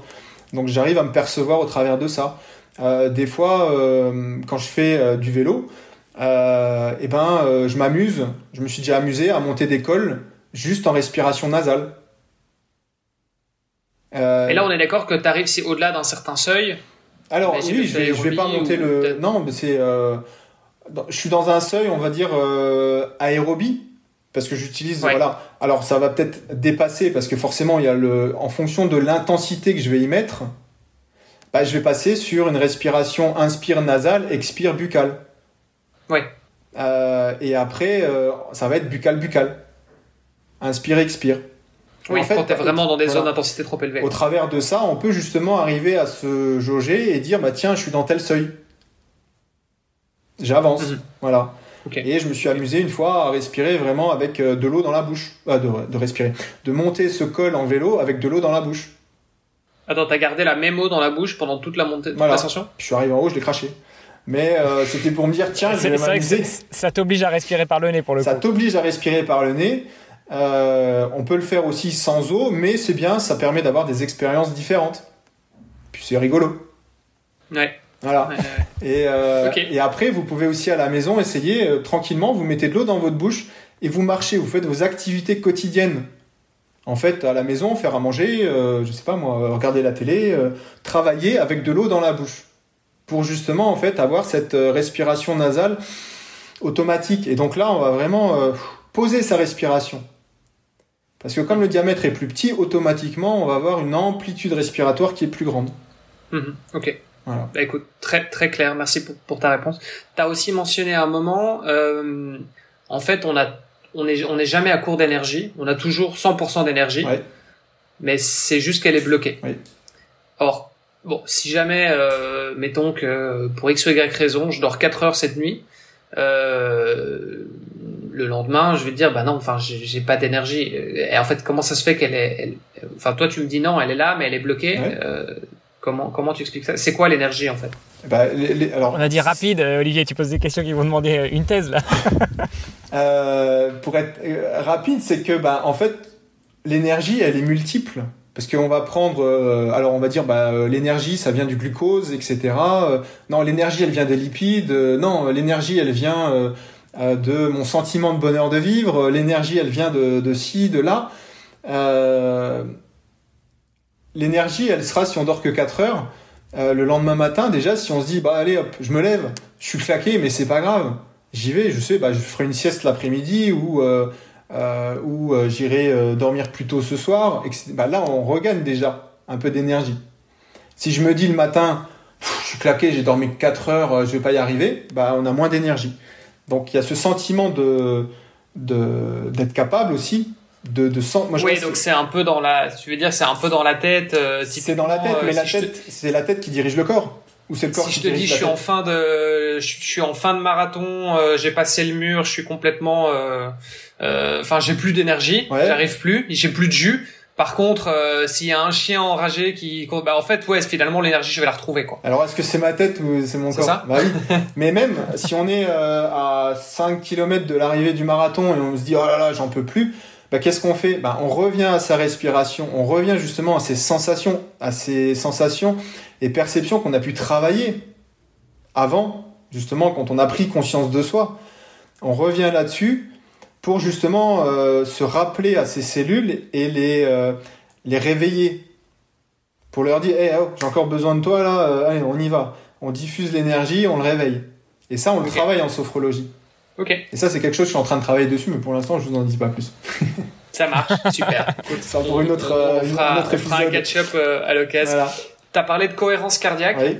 Euh, c'est vrai qu'on on en entend beaucoup parler. Est-ce que tu peux juste nous donner une rapide définition de, la- de ce que c'est? Parce que tu nous as parlé de 4 inspirations, 6 Ouais. expirations, mais, Euh, mais c'est en- quoi En exactement? gros, c'est euh, 365. 365, c'est 3 fois par jour, 6 respirations par minute et, euh, pendant 5 mi- euh, et pendant 5 minutes.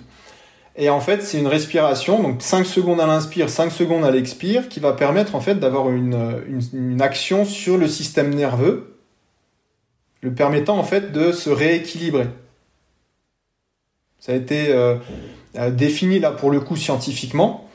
Euh, et donc pour ceux qui veulent, c'est vous pouvez aller voir David Scher- Scherban Schreiber, désolé pour l'écorchage de son nom, mais qui a beaucoup travaillé là-dessus et euh, qui, ont, qui a pu justement euh, faire beaucoup de, de- de travaux euh, sur cette cohérence cardiaque et sur justement l'action que cette respiration, ce rythme respiratoire-là, va avoir sur le système nerveux. Mais en plus, cette cohérence cardiaque bah, va amener une amplitude beaucoup plus grande que si on a une respiration en hyperventilation. Ce qui va aussi avoir induire un travail au niveau du diaphragme et donc un travail de relâchement. Ok. David Servan Schreiber, c'est Voilà, euh. S-E-R-V-A-N et puis euh, S-C-H-R-E-I-B-E-R, Voilà. au cas où euh, il y en a qui voudraient aller voir un petit peu ce qu'il a fait. Euh, ok, très bien. 3, 6, 5, euh, c'est facile. Écoute, on va, on va essayer de faire ça. Euh, et du coup, bah, ma dernière question, c'est euh, quand est, quand est-ce qu'on sait qu'on doit faire la sophrologie? Alors toi, tu vas me dire tout le temps parce que c'est de la prévention aussi. Euh, mais, mais ma question, c'est plus, à, tu vois, il y a parfois t'es euh, au bord du burn-out entre guillemets. Mm. Tu, tu sens que t'es épuisé, mais tu sens que t'en as besoin. Tu sens que vraiment t'as as besoin de te guérir, quoi. Euh, et en fait, c'est à quel moment est-ce que tu as besoin de te guérir? Parce que comme on disait tout à l'heure, c'est difficile, c'est subjectif. La perception de ton état de stress, tu vois, et ton état de santé global. Euh, par exemple, et je sais que tu as, euh, euh, je crois que tu as publié un, article comme ça sur LinkedIn par rapport au bruxisme, le fait de grincer des dents pendant la nuit. Euh, Est-ce que à partir du moment où tu fais ça, ça veut dire que tu es dans un état de stress et qu'il faut faire quelque chose? Est-ce qu'il y a d'autres signaux dans ce style-là? Il y a énormément de, signaux qui seront euh, propres à chacun, c'est-à-dire euh, bah, l'insomnie.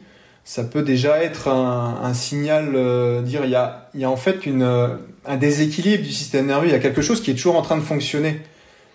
On n'arrive pas à se mettre sur off. Euh, le bruxisme, c'est pareil, c'est on est toujours en train de contracter. Et donc je reviens à ce, relâchement. Si on est relâché musculairement, bah, la mâchoire, elle se détend il n'y a plus justement cette, cette contraction nocturne qui va se créer justement. Les pensées parasites, si on arrive à se relâcher au niveau de l'esprit dans sa journée, bah, la nuit, il n'y a plus ces pensées parasites qui viennent justement contracter euh, l'esprit et nous réveiller, euh, nous empêcher de dormir. Il y a énormément en fait, on va de, symptômes qui peuvent euh, alerter mais euh, pour faire de la sophrologie, il faut, euh, c'est personnel, il faut le, ressentir. Il faut aussi euh, avoir un besoin. Et souvent, ce qui se passe, c'est que les personnes qui viennent faire de la sophrologie bah, ont essayé déjà plein de choses. Euh, ont essayé, alors, premièrement, bah, médecin, euh, médicaments, et puis à un moment se disent non, stop, j'arrête parce que euh, c'est pas, ce pas ce que j'ai besoin. Euh, ont essayé peut-être euh, de l'hypnose, psychologue, du yoga, plein de choses. Et à un moment, bah, ils arrivent sur la sophrologie et se disent tiens, voilà, bah, ça me parle et ça me permet d'aller mieux. Alors comme d'autres ont, euh, testé d'autres méthodes et se sont dit bah voilà, je vais mieux. Mais c'est vraiment très personnel. Euh, à, aucun moment je dis aux gens venez me voir, euh, ça va vous aider. Non, c'est juste dans l'échange. C'est la personne qui va se dire tiens, par rapport à ce qui m'explique, ça me parle ça me parle, ça me, je, me sens concerné et donc je vais aller dans cette direction-là. Comme Hermano disait, euh, de toute façon, si, on dit à quelqu'un de faire quelque chose, généralement il va pas le faire. Donc euh, faites, faites, pas ce que je dis, etc. Mais non, non, mais ça c'est quelque chose justement que je ne, je dis pas. ça serait bien que tu fasses de la sophrologie. Non, j'explique ce que c'est la sophrologie et, euh, et, après la personne va se sentir concernée ou pas. Et si elle, se sent concernée, alors elle va aller justement dans cette démarche de dire tiens, je vais aller voir un peu ce que c'est. Et bah, je vais aller peut-être aller voir un sophrologue pour voir ce que c'est concrètement.